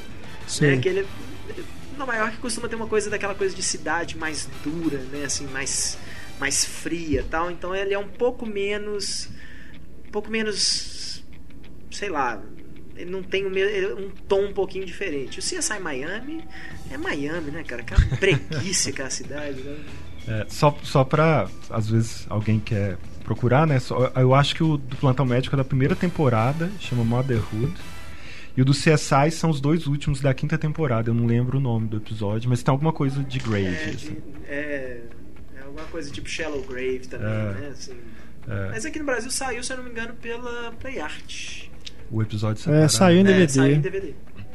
E é, é legal que agora tá muito na moda grandes diretores fazerem séries TV e o Tarantino meio que fez isso bem antes, né? É, o Frank Darabont, ele fala que ele aprendeu a fazer cinema rápido, porque era um cara que demorava muito, né, as filmagens longas, muita repetição, essas coisas. E ele fala assim, não, aprendi a fazer filme rápido, cinema rápido, com o The Shield. Ele dirigiu alguns episódios da série. Aí ele fala, ele fala isso, eu precisava aprender a filmar rápido, a trabalhar rápido, para poder fazer o Nevoeiro. Que ele falava que ele tinha pouquíssimo tempo para filmar, ele não tinha dinheiro, não sei o que, ele falou, então tinha que ser uma coisa rápida. E aí ele fala que vai, foi aprender fazendo episódios do The Shield. E aí depois ele foi fazer o Walking Dead, né, que infelizmente já foi demitido na primeira temporada mesmo. É Grave Danger. Grave. Danger. Tem um. Eu não sei se é na Vanity Fair, que saiu um artigo recente da história do Pulp Fiction, que é muito legal. Não sei se vocês viram. Não, contando não. os bastidores, a história toda, de como ele foi pra Amsterdã, onde que ele foi escrever, que até tem toda a referência que o personagem de outra volta está É, vindo de tá, lá. né? Escreveu em caderno de escola, 12 cadernos. Entregou pra uma mulher lá tentar organizar. Ela disse que era cheio de erro de, de inglês, assim. E que ela corrigiu tudo. E depois ele pôs de volta que ele gostou dos erros, sabe? É, e aí é muito legal que o. Aí aquelas coisas de famosos, né? O Harvey Keitel foi buscar a filha dele, que tava brincando com a filha do Bruce Willis, na casa do Bruce Willis. E ele comentou que o Tarantino tava fazendo um filme novo. Gente. E o Bruce Willis era fã de Cães de Aluguel, falou que ele fazia qualquer personagem do filme. Aí ele leu o roteiro, queria o Vincent Vega, o Tarantino queria o John Travolta. É, na verdade, o, o personagem foi escrito pro Matt Dillon, só que aí o Tarantino encontrou o John Travolta e achou que tinha que ser o John Travolta. Aí o, aí o Bruce Willis aceitou fazer o, o boxeador e, e era um salário, todo mundo do elenco, se você fosse Willis ou a Maria Medeiros, era 20 mil por semana. Sei. Aí, quem trabalhava duas semanas, 40 mil e por aí vai. assim. Então foi uma coisa super barata, custou parece que 8 milhões, Tarantino fala, rendeu mais de 200. Tarantino fala que quem bancou o de Aluguel foi o Harvey Keitel, assim, tipo, É, se não era dinheiro do próprio, era dinheiro que ele só conseguia porque o Harvey Keitel ainda era um nome na época, assim, e ele falava, ó, filme novo com o Harvey Keitel, o Harvey Keitel, né, até aquilo que a gente tava conversando no podcast outro dia, o Harvey Keitel tá botando dinheiro dele, né, então, Uhum. é- é, o, o filme, ele fala que se não fosse o Harvey Keitel, o filme não tinha saído. É a mesma coisa que ele fala do Tony Scott, por exemplo, no, Né, ele fala que quem, quem deu a primeira grande chance pra ele em Hollywood foi o Tony Scott com o Amor a Queima-Roupa, né? Uhum. Que eu não lembro se saiu antes ou depois do Assassinos por Natureza, mas né, Assassinos por Natureza tem aquela. É. Ele renega que seja um roteiro dele. Ele fala que Uhum. o Oliver Stone mexeu em tudo. Tal. Ele fala que a ideia é dele, mas que a ideia é dele num casal de assassinos. Assim, ele fala, O, o Amor a Queima-Roupa é quase uma continuação daquele primeiro curta dele, o My, Friend, My Best Friend's Birthday. Que é um cara que É. vai contratar uma prostituta pra fazer Ah, uma sim. companhia pro cara, É. que é, é muito parecido. É. Até um, um personagem Não, chama exatamente igual. isso, né? O chefe, o Christian Slater, o É. chefe dele, É isso. contrata uma prostituta E- pra e- fingir, é. né, que, que não é tal, não sei o quê. E E, tem aí duas ela, cenas. ela gosta, muito ela se apaixona por ele e resolve É, que é uma pra cena ele. que, o, o- Tem um biscoito lá nos Estados Unidos que é formato de bichos, e aí o- alguém vai comer e ele fala assim: não coma o gorila. Tem isso tanto no My Best Friend Birthday quanto no Amor Ah, Queima-Roupa. tá. E aí você tem o Michael Bay em Armagedon fazendo aquela cena deplorável do- dos bichos. Dos bichinhos de biscoito lá, que coisa horrível. Mas vocês já viram ainda falando aí de referências, né, e tudo. O Dupla Implacável, que é com o John Travolta e o Jonathan Rhys Meyers, tem uma cena que o John Travolta tá comendo um quarteirão com queijo. Ah, é? E é uma referência direta ao diálogo dele do Pulp Fiction. Ele brincando com É, isso. se passa né? na França, né? Inclusive, É, o ele filme se fala, é. Mas é, é impressionante, assim. Eu conheço várias pessoas assim, que chegam na França, os primeiros lugares que vai no McDonald's pra ver se serve cerveja mesmo. Pra pedir um Royal É. cheese. Essas referências, né, cultura pop, também, eh, como o René tinha falado, no Bastardos Inglórios, no Django Livre, não tem muito como fazer, porque ainda não É. tinha as coisas pop, né? Mas nos outros filmes é é uma delícia, né? Quando tem essas cenas, né? Aquele diálogo é. famoso da Madonna, né? É. Da música da Madonna no Cães de Aluguel. O diálogo do, do Bill, né? Com a, com a noiva, falando do Superman. Superman. É muito bom, né? Ele escreve muito bem. Apesar de serem alguns momentos em que são coisas assim que fogem completamente do que, que é o filme, né? É. É uma conversa mesmo que tá rolando ali dos personagens. Mas é muito bem escrito e é No, no Maré legal. Vermelha tem também, não é? Que é o Tem, do surfista o prateado. Prateado, é. Tem uma coisa de Jornada nas Estrelas também, se não me engano. Maré Vermelha? Acho que não, Não. pode ser em outro filme. É, mas tem- é porque alguma no, no Maré Vermelha ele foi script doctor, né? Assim, Aham. Tony Scott botou ele pra dar uns Ah, ajustes no tá. roteiro. Mas. É, muito, muito legal. No, no próprio Amor a Queima-Roupa, que o cara ele escuta o Elvis, né? Ele conversa com o Elvis. É, ali. e ele trabalha numa loja de revistinha. né? É, Christian ele até Slater, mostra uma revista do. Homem-Aranha ali. É, é bem legal. E acho que mesmo nesses de época, ele consegue fazer um pouco isso com as músicas, né? Ele, tipo assim, ele inseriu o hip hop no Django. Sim. É uma super referência a pop e à situação do negro atual, né? Então Uhum. assim, é, é muito legal como que ele faz esse tipo de Não, coisa. tem tudo a ver. Até porque na hora que o, o- que acaba o filme, o Django pra mim ele virou um desses pimps. Ele tá vestido, né? Que, Todo é, cigarro com cigarro, né? Empina, ele não tem uma moto pra empinar, mas ele empina o cavalo. né? Ele, óculos pô, é, igual esses caras, esses rappers aí hoje, né?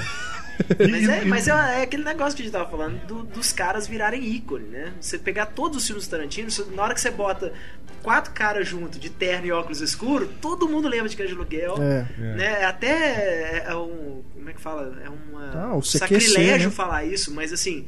O, o Kill Bill, você não. Né, você vê uma pessoa com o macacão amarelo e preto, você não fala mais jogo da morte, você fala Kill Bill, né? É, o que tá fresco na memória das, das pessoas.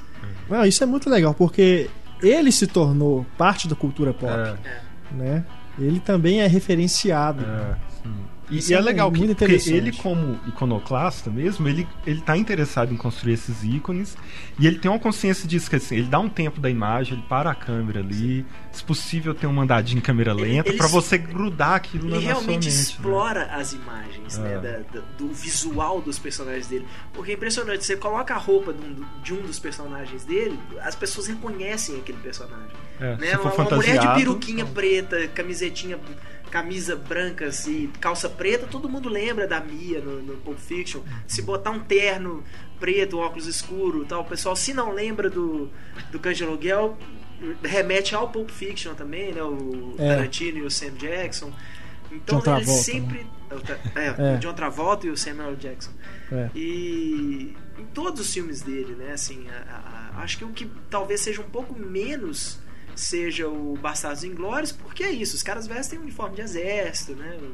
Os nazistas Mas mesmo assim, tem aquela mulher, a Shoshana, né? Xoxana. Isso. Aquele vestido vermelho, ali é muito iconográfico. É. assim. Ele É. para, tem uma fumaça, ele, ele trabalha muito aquilo pra É. ser marcante. Você vê que ele tá Aquela- é, preocupado. coisinhas, né, que torna tudo tão, tão característico dele, assim, a própria a- a- na hora que a Uma Thurman vai encontrar com o John Travolta, ele só filma o pezinho dela chegando, assim, É. e para, e depois na hora de dançar ela tira os sapatos também. É. Não, a própria a mãozinha no olho na dança, todo mundo que vai fazer uma dança depois de 94 vai fazer É. alguma coisa engraçadinha. Faz uma dança fazer faz aquilo. É. Tem o band-aid no Marcelo Wallace, na, na nuca dele, É. que é bem marcante. Fica um tempão ali nele, você vê É. o Bruce Willis ao fundo e né, ele marca isso bem. É verdade.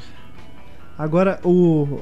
Só voltando um pouquinho na trilha sonora, eu não me lembro de ter, pelo menos. Eu não escutei nenhum outro CD de trilha sonora que tinha os diálogos inseridos entre as Ah, faixas. não, isso tem. Tem antes Tem. dele, né? tem.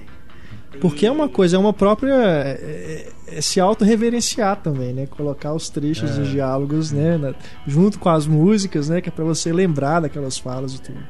Não, mas al- alguma. Isso foi uma coisa que começou, assim, teve uma época que o pessoal fazia muito isso. Os filmes do Kevin Smith tem isso, É. tem os, os diálogos inseridos na. É, eu acho que no, no, no próprio Armagedon tem o diálogo do Ben Tem. Affleck do Animal Crackers Mas aí antes da é música. depois, né? Do É, depois. O Fiction. Armageddon sim, mas por exemplo, no, no CD do Balconista, né, que é o primeiro filme do Kevin Smith, que se eu não me engano é 91. É na mais ou menos na mesma época, do Pulp Fiction, do Cães Aluguel. 94. 94. Ou seja, junto com o É. Pulp Fiction, né? Junto com Mesmo o ano Pulp Pulp Fiction, é. Mas, o Mas do Cães de Aluguel tem, Aluguel tem. tem, a, o- tem os diálogos, diálogos. se eu não me engano, do rádio, né? Que tem Sim, aquela rádio fictícia que ele cria. Que... Que, que tem no My Best Friend's Birthday, que é, É. o, o primeiro Sim. filme Ah, é? dele. É. É, eles trabalham na O rádio. curta eu não rádio. consegui É. achar pra, pra assistir. É, tem, tem no YouTube fácil É? até, assim. Ah, então eu vou colocar aí no. Encontrando, eu vou colocar aí na página do podcast. Mas isso foi uma coisa que começou. Deve ter, pode ter começado com ele, assim, eu não, não tenho certeza. Mas. Mas foi uma coisa meio de época, assim, diversos CDs vinham com pequenos né, trechinhos dos diálogos. Porque foi uma coisa que começou muito forte com o Tarantino. Mais um arrepio na, na espinha do Pablo mas até com o próprio Kevin Smith, assim, de, de, de diretores começarem a querer colocar diálogos. Às vezes um filme que não tem nada a ver com isso. Mas vamos enfiar uns diálogos legais, né? Aí Uhum. en- entre uma cena e outra. E a gente enfia um diálogo bacana, assim, para as pessoas ficarem ficarem é, é, é, repetindo depois, assim. Que é uma brincadeira que eu, inclusive, fazia com meu irmão, mas era com o diálogo do Inferno Vermelho. Aquele filme com o. Schwarzenegger e o James Belushi. A gente ficava fazendo aquele diálogo, assim, perto dos outros, Aham. sendo que é o diálogo dos dois no carro, falando sobre o periquito. E às vezes a gente começava a fazer isso perto das pessoas assim, e o povo ficava olhando pra gente com aquela cara de. O que vocês dois estão falando, né? Eu sei que nas trilhas do Soderbergh, várias, é, pelo menos dos 11 Homens do Segredo, todos têm diálogos no meio. E do Irresistível Paixão também tem. Então é uma coisa que depois também foi sendo explorada, né? Foi sendo repetida também. O meu, o, curioso, o meu primeiro contato com o Pulp Fiction foi pela trilha sonora. É, tinha um primo mais velho, na época eu não podia ver o filme no cinema, né, ia ser influenciado pelas imagens de violência. É, e ele falou assim: o melhor filme que eu já vi, já vi três vezes no cinema e pôs a trilha lá. E, eu, e aí eu, eu tive contato com os diálogos assim, eu lembro de estranhar, assim, nossa, mas que falatório antes de, de começar a música. Aí quando, quando lançou em home video que eu aluguei, assim, tipo, aquela discussão familiar, não, mas esse filme é violento, não, mas quero ver, vamos ver. E sabe quando você fica meio com vergonha de de ter mos tá mostrando o filme pra família, que eu lembro todo mundo, Na hora assim, que, meus que a pais cena assim, do Marcelo Wallace lá, né? Que o Bruce Não, Willis volta. Ixi! Mas até antes disso, a narrativa toda fragmentada, indo e voltando, meus pais assim, esse filme é assim mesmo? Sabe? E eu assim, É uma "Ah, quebra meu Deus." mesmo. Olha, isso eu dou graças a Deus que o meu pai sempre foi muito liberal com o filme, assim. A gente, claro, a gente não assistia pornografia nem nada assim, né, na, na, na sala de casa, Mas eu lembro de eu assistir no. Foi quando meu pai, a gente tinha um aparelho de Laserdisc ainda, né? O precursor aí do Blu-ray. e tinha uma locadora aqui em Belo Horizonte, era Planeta Vídeo, que alugava Laserdisc. E eu assisti Instinto Selvagem, Laserdisc com meu pai. Assim, tipo, chegou em casa, ó, o que eu aluguei, né? Tipo, acabou de chegar na locadora. E eu assistindo Instinto Selvagem lá com meu pai do lado. Aí você fica meio tipo. deixa, eu- deixa eu fingir que, que, que, que isso aqui não me afeta, né? Assim, você dá aquela virada no sofá. Assim. Ah, agora, essa coisa dos diálogos que estão até na trilha, talvez seja aquilo que pra todo mundo é o mais, no geral, o mais a maior característica dele, né? A É. borragia. E é interessante que são sempre diálogos que vão terminar de uma forma totalmente diferente de como começou, assim. Tava vendo lá, anotando o Pulp Fiction, eles vão explicar todo o que que é um piloto de uma série de TV, pra depois falar de massagem nos pés, o que que é, Pra chegar na informação importante, que é que o Marcelo Wallace pediu Aham. pro Vincent Vega tomar conta da esposa dele. Então os diálogos dele, eles sempre começam de uma forma pra terminar de uma outra forma, né? Assim, no, no Django tem mais recente toda a, a conversa que vai terminar em quem que é o Alexandre Dumas, né? Assim, ele- Aham. ele, sempre começa de um assunto e vai virando uma outra coisa. assim. Eu acho isso ótimo. Eu É. acho muito legal. E eu não entendo quem critica depois filmes que fala assim: ah, mas o filme para de contar a história pra fazer uma gracinha. Sendo que elogia o Pulp Fiction pela mesma coisa. né? Tem gente que realmente não entendo. Acho que é contraditório.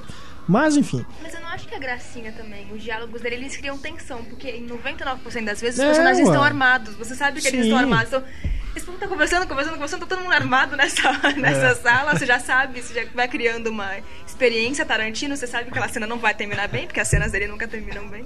Então, o diálogo ele vai criando tensão. Tipo, o que, que esse povo tá falando desse assunto? É, e outra coisa também.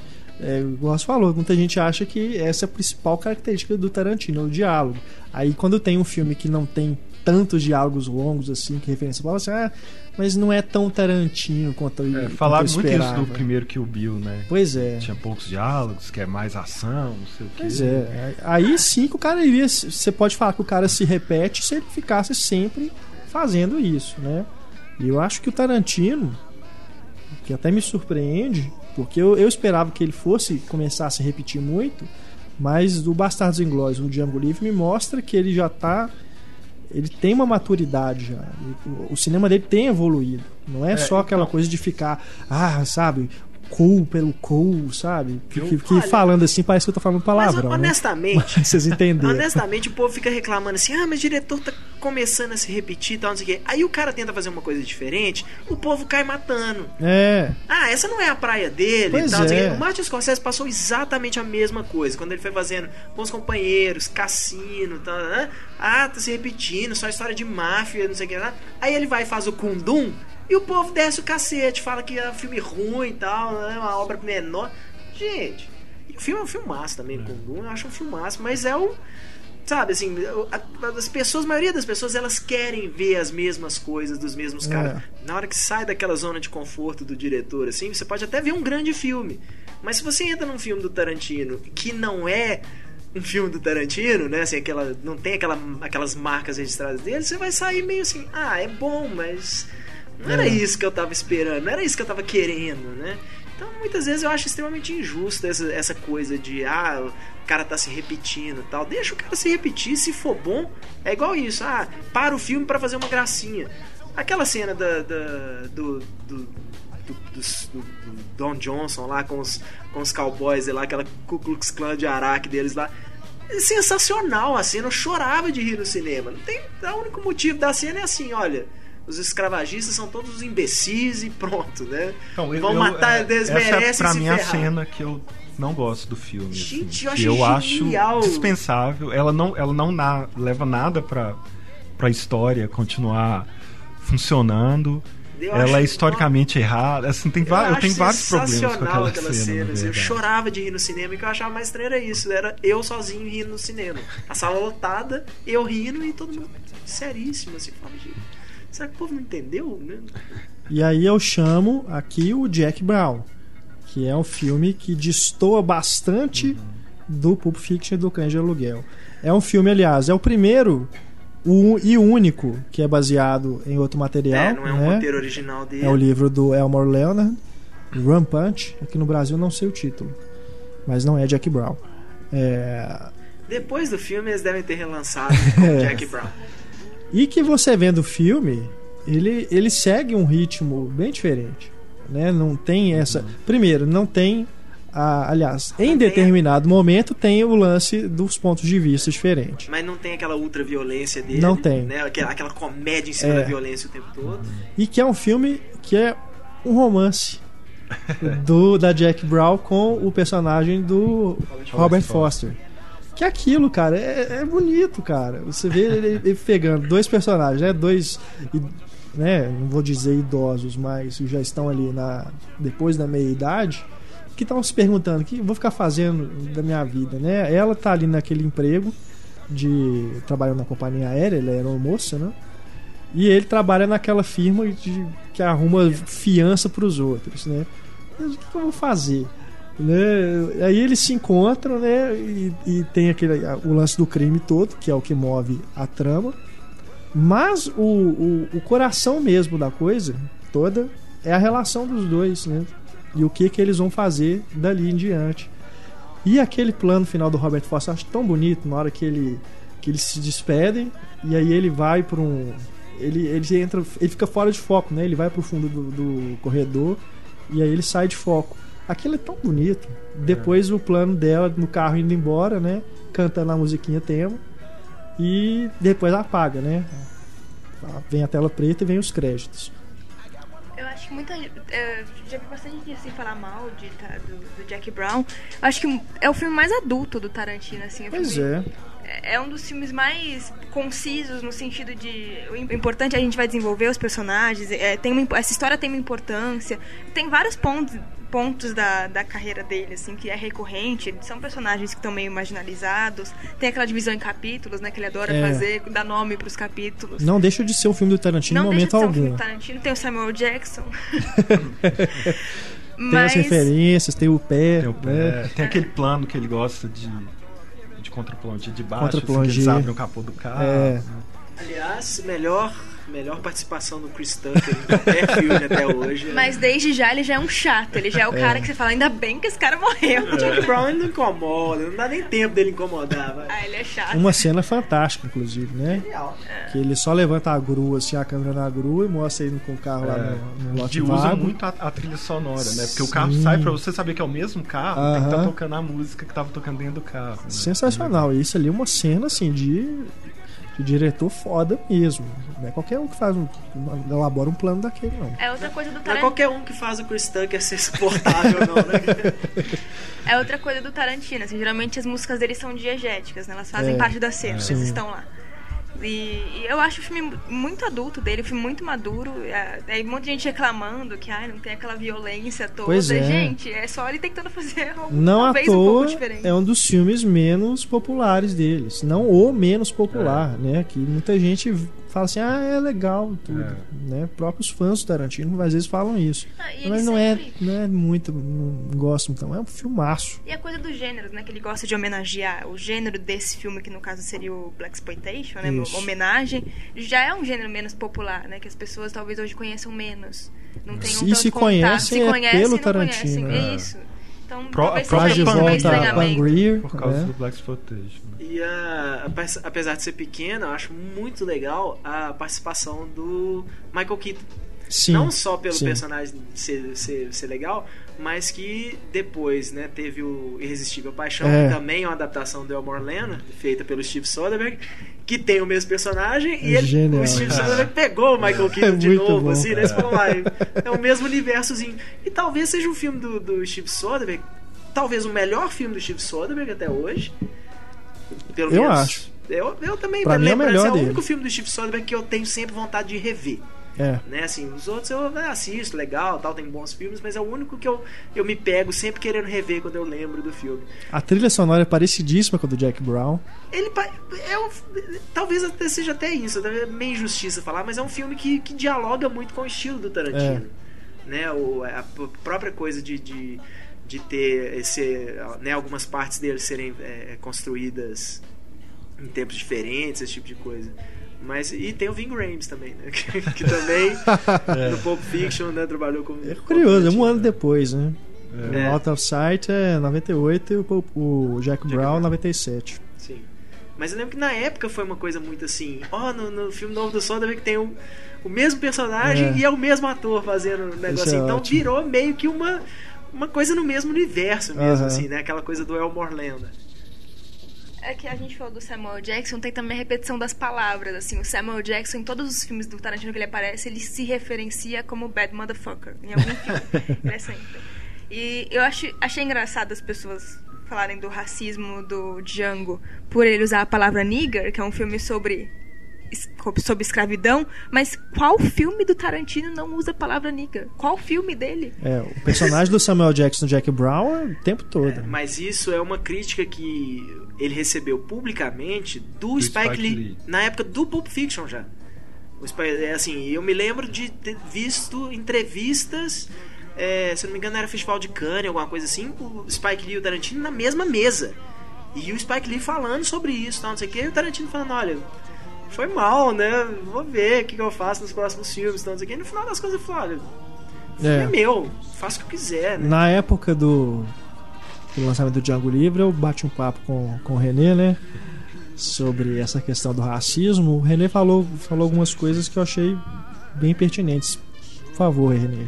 Não, A, a minha questão com o filme não é com, com relação à à palavra, nigger, apesar de que foi o que eu falei com o Renato na época. Assim, se os negros estão achando ruim, então quem sou eu para falar que não tem nada a ver, né? É. Assim, eu, eu, eu não tenho condição de, de falar se é legal ou não.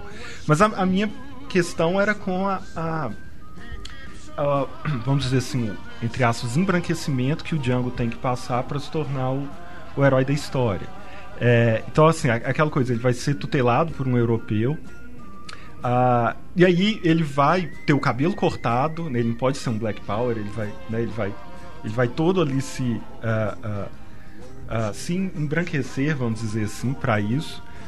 O, o, o Dr. King vai querer ajudá-lo porque ele tem uma esposa que fala alemão e é o nome de uma personagem alemã, ou seja, tem uma referência europeia perto ali. Então eu, eu, eu fiz uma leitura de uma, de uma colonização mesmo ali no filme. É, e o, o principal, que é, eu acho, problema, que é aquele discurso lá do personagem do Leonardo DiCaprio de que ah, um, um negro em mil vai ser inteligente, 10 mil, é né? um em 10 mil, e que no final o Django assume isso. assim. É, ele chega a falar pro personagem de Samuel Jackson: quantos negros você viu passar por aqui? 500, tantos? Eu sou aquele um, né? o excepcional, como se a. Se, assim, como se num tanto de gente nascesse um que fosse especial e o resto não. Aí eh, eu acho que aí, nesse momento o filme não leva em conta eh, toda a questão social, eh, racial que estava acontecendo na época, que não, que é aquela questão, por que, que eles não se rebelam? Eles não se rebelam porque eles nem sabem que podem se rebelar, porque você É, você está inserido numa ele cultura que não te isso. Pensar em liberdade, né? Mas sabe o que eu acho? Eu acho interessante isso, mas eu não vi como um embranquecimento. Eu vejo. é, tá aí, ó, a gente falando, né? Filme do Tarantino não tem crítica social. Eu acho que a crítica social do Tarantino é ao, ao americano. Tipo, a gente, a gente precisa que venha até aqui. a o, o único o personagem esclarecido branco não é americano, é europeu né? Um cara que vem aqui e mostra o quê? Que os, o- os americanos cometendo, tipo assim, né? Que um, um país que lutou pela independência, foi colonizado, né? Por, por países europeus e lutou pela própria independência e tal, fazendo exatamente aquilo que teoricamente os colonizadores estavam fazendo com eles. Né, e pegam os escravos e colocam lá e tipo, não, nós somos livres tal, e um país que tem escravidão. E aí você tem um, um- um- um personagem que sai da, teoricamente, de uma das terras colonizadoras para falar assim, não, vocês estão fazendo tudo errado. Né, vocês- escravidão é errado e tal. E aí ele transforma né, o Django. Aí sim eu concordo nesse ponto de vista, eu não tinha pensado nisso, aí concordo com o que você está falando, mas eu, eu acho que a crítica começa um pouco mais. é, é, um pouco mais em relação à, à cultura do americano do que uma, uma, uma crítica à raça. E depois, aí, e, mas aí concordo, assim, não, não tinha pensado nisso, nisso que você falou, assim, mas eu. eu Em é- é relação um- ao. Esse É, excepcional. essa assim. coisa de. É, não só isso, né, do excepcional, mas até isso, assim, do.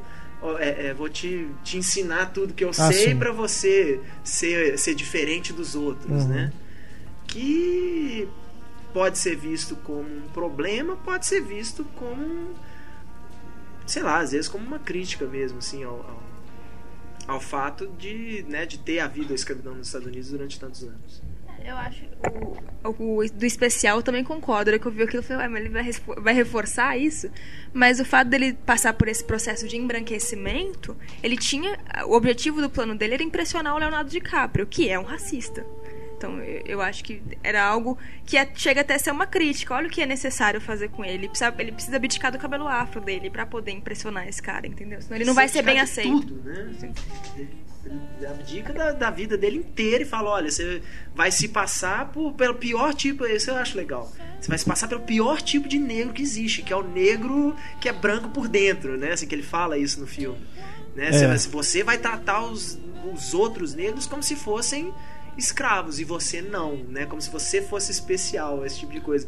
Tem, tem aquela fala dele, né? Agora estou, resolvi sujar minhas mãos. É, e, e o tempo todo, né? Assim, a partir do momento que eles chegam lá no negócio É. do Leonardo DiCaprio, todos os outros negros veem o Django como um, um desgraçado, né? Assim, como pior, como assim, eu sou escravo, mas eu não sou escroto, né? Igual você é que tá aí. Qual o personagem do Achando. Samuel Jackson, né? É, Que é que é a o- mesma coisa. né? É. É, é assim, eu, eu não acho que o Tarantino seja racista, nem que ele fez um filme racista. Mas eu acho que ele caiu numa armadilha. É, porque a, a- a- o que, que é o roteiro? É, é a clássica história do aprendiz e o tutor, que tem vai ter Rei Arthur, tem o Obi-Wan Kenobi, com o Luke Skywalker, tem alguém para ensinar aquela pessoa a se transformar no herói, porque o que ele tá criando dentro da referência Black Exploitation é criar um herói negro. Sim. Só que como que passado durante a escravidão, você vai ter um, um tutor negro de um negro, porque não, não tinha. Então ele precisa colocar um branco. É. Eu acho que ele tenta até se proteger disso, colocar um alemão, porque pra fazer o jogo até com Bastardos Inglórios você tem um alemão vilão e agora você tem um, um, um alemão herói. Você tem um, um É. alemão racista e um, e, um, e um alemão liberal aqui, né? É, mas aí, ao, ao trazer esse. a- ao dar essa tutela ali, ele acaba caindo num discurso que resvala num pensamento racista, mesmo que É. ele não tenha pensado nisso.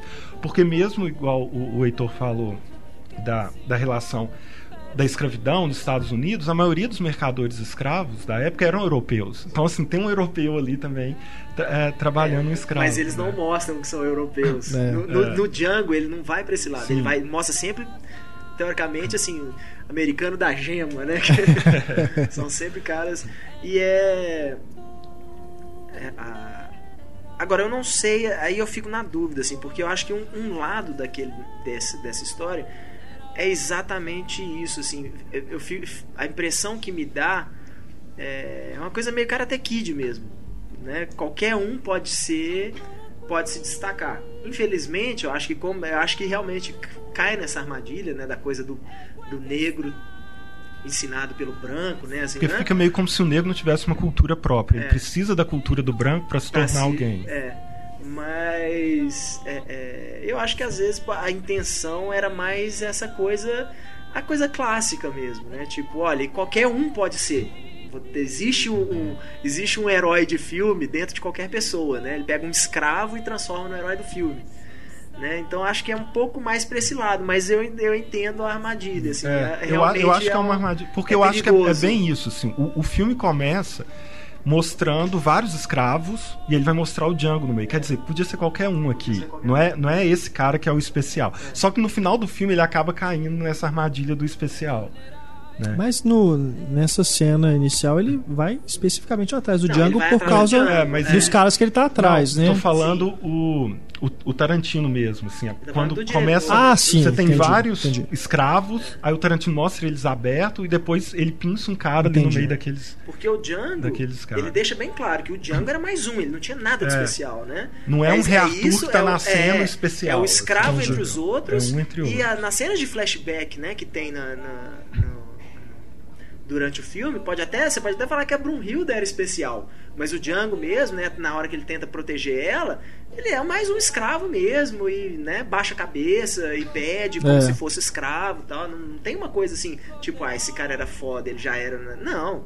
Ó, tô- eu né, o cara pega o Django porque pra achar os caras que ele tá procurando, né, para a recompensa lá pro, pro, pro pros assassinos lá que ele tava procurando. Então não é, né, tipo assim, ó, podia ser qualquer qualquer um e foi transformado num herói. Né? Ali- Aliás, só um parênteses de uma, uma curiosidade. No, nesse momento que acontece essa europeização do Django, no primeiro momento, quando ele corta o cabelo, ele fala que ele pode escolher a roupa que ele quiser e ele escolhe aquela roupa toda azul, cheia de babado Ah. branco. Aquilo é uma referência a um quadro chama Blue Boy, se não me engano, que é um menino com aquela roupa igualzinho. E aí, ah, eu vou ficar devendo a referência certa, mas um dos primeiros filmes da história do cinema é uma história que é adaptada do, do que seria essa história desse quadro. E é o primeiro filme, me parece, a usar a, a câmera não fixa, a câmera se movendo. Hum. E esse movimento de câmera é chamado de Unchained. Então Olha, ele, ele faz a referência dentro do Django. assim. muito bom. Muito Então, bom. assim, tudo no Tarantino tem um, uma Não auto-referência. precisa uma nem ser referência de cinema É. apenas, né?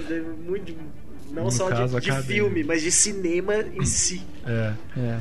E, e aproveitando que a gente está falando do Django, eu falei do Bastardos. É, eu acho que no Bastardos Inglórios ele conseguiu um pouco esse se reinventar dentro do estilo dele de não se tornar repetitivo.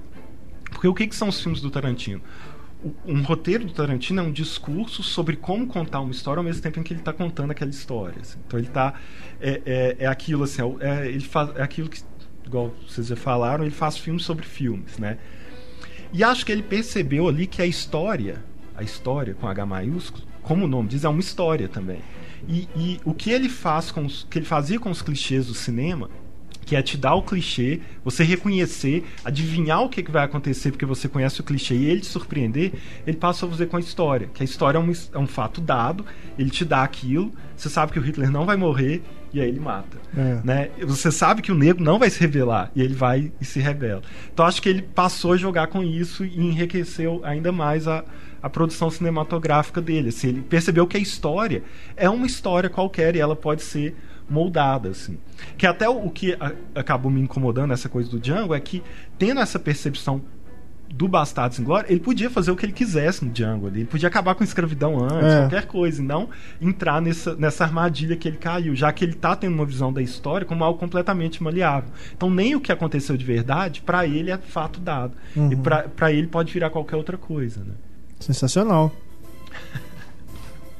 Não, eu sou fã, eu sou muito fã desse final do Bastardos Inglórios.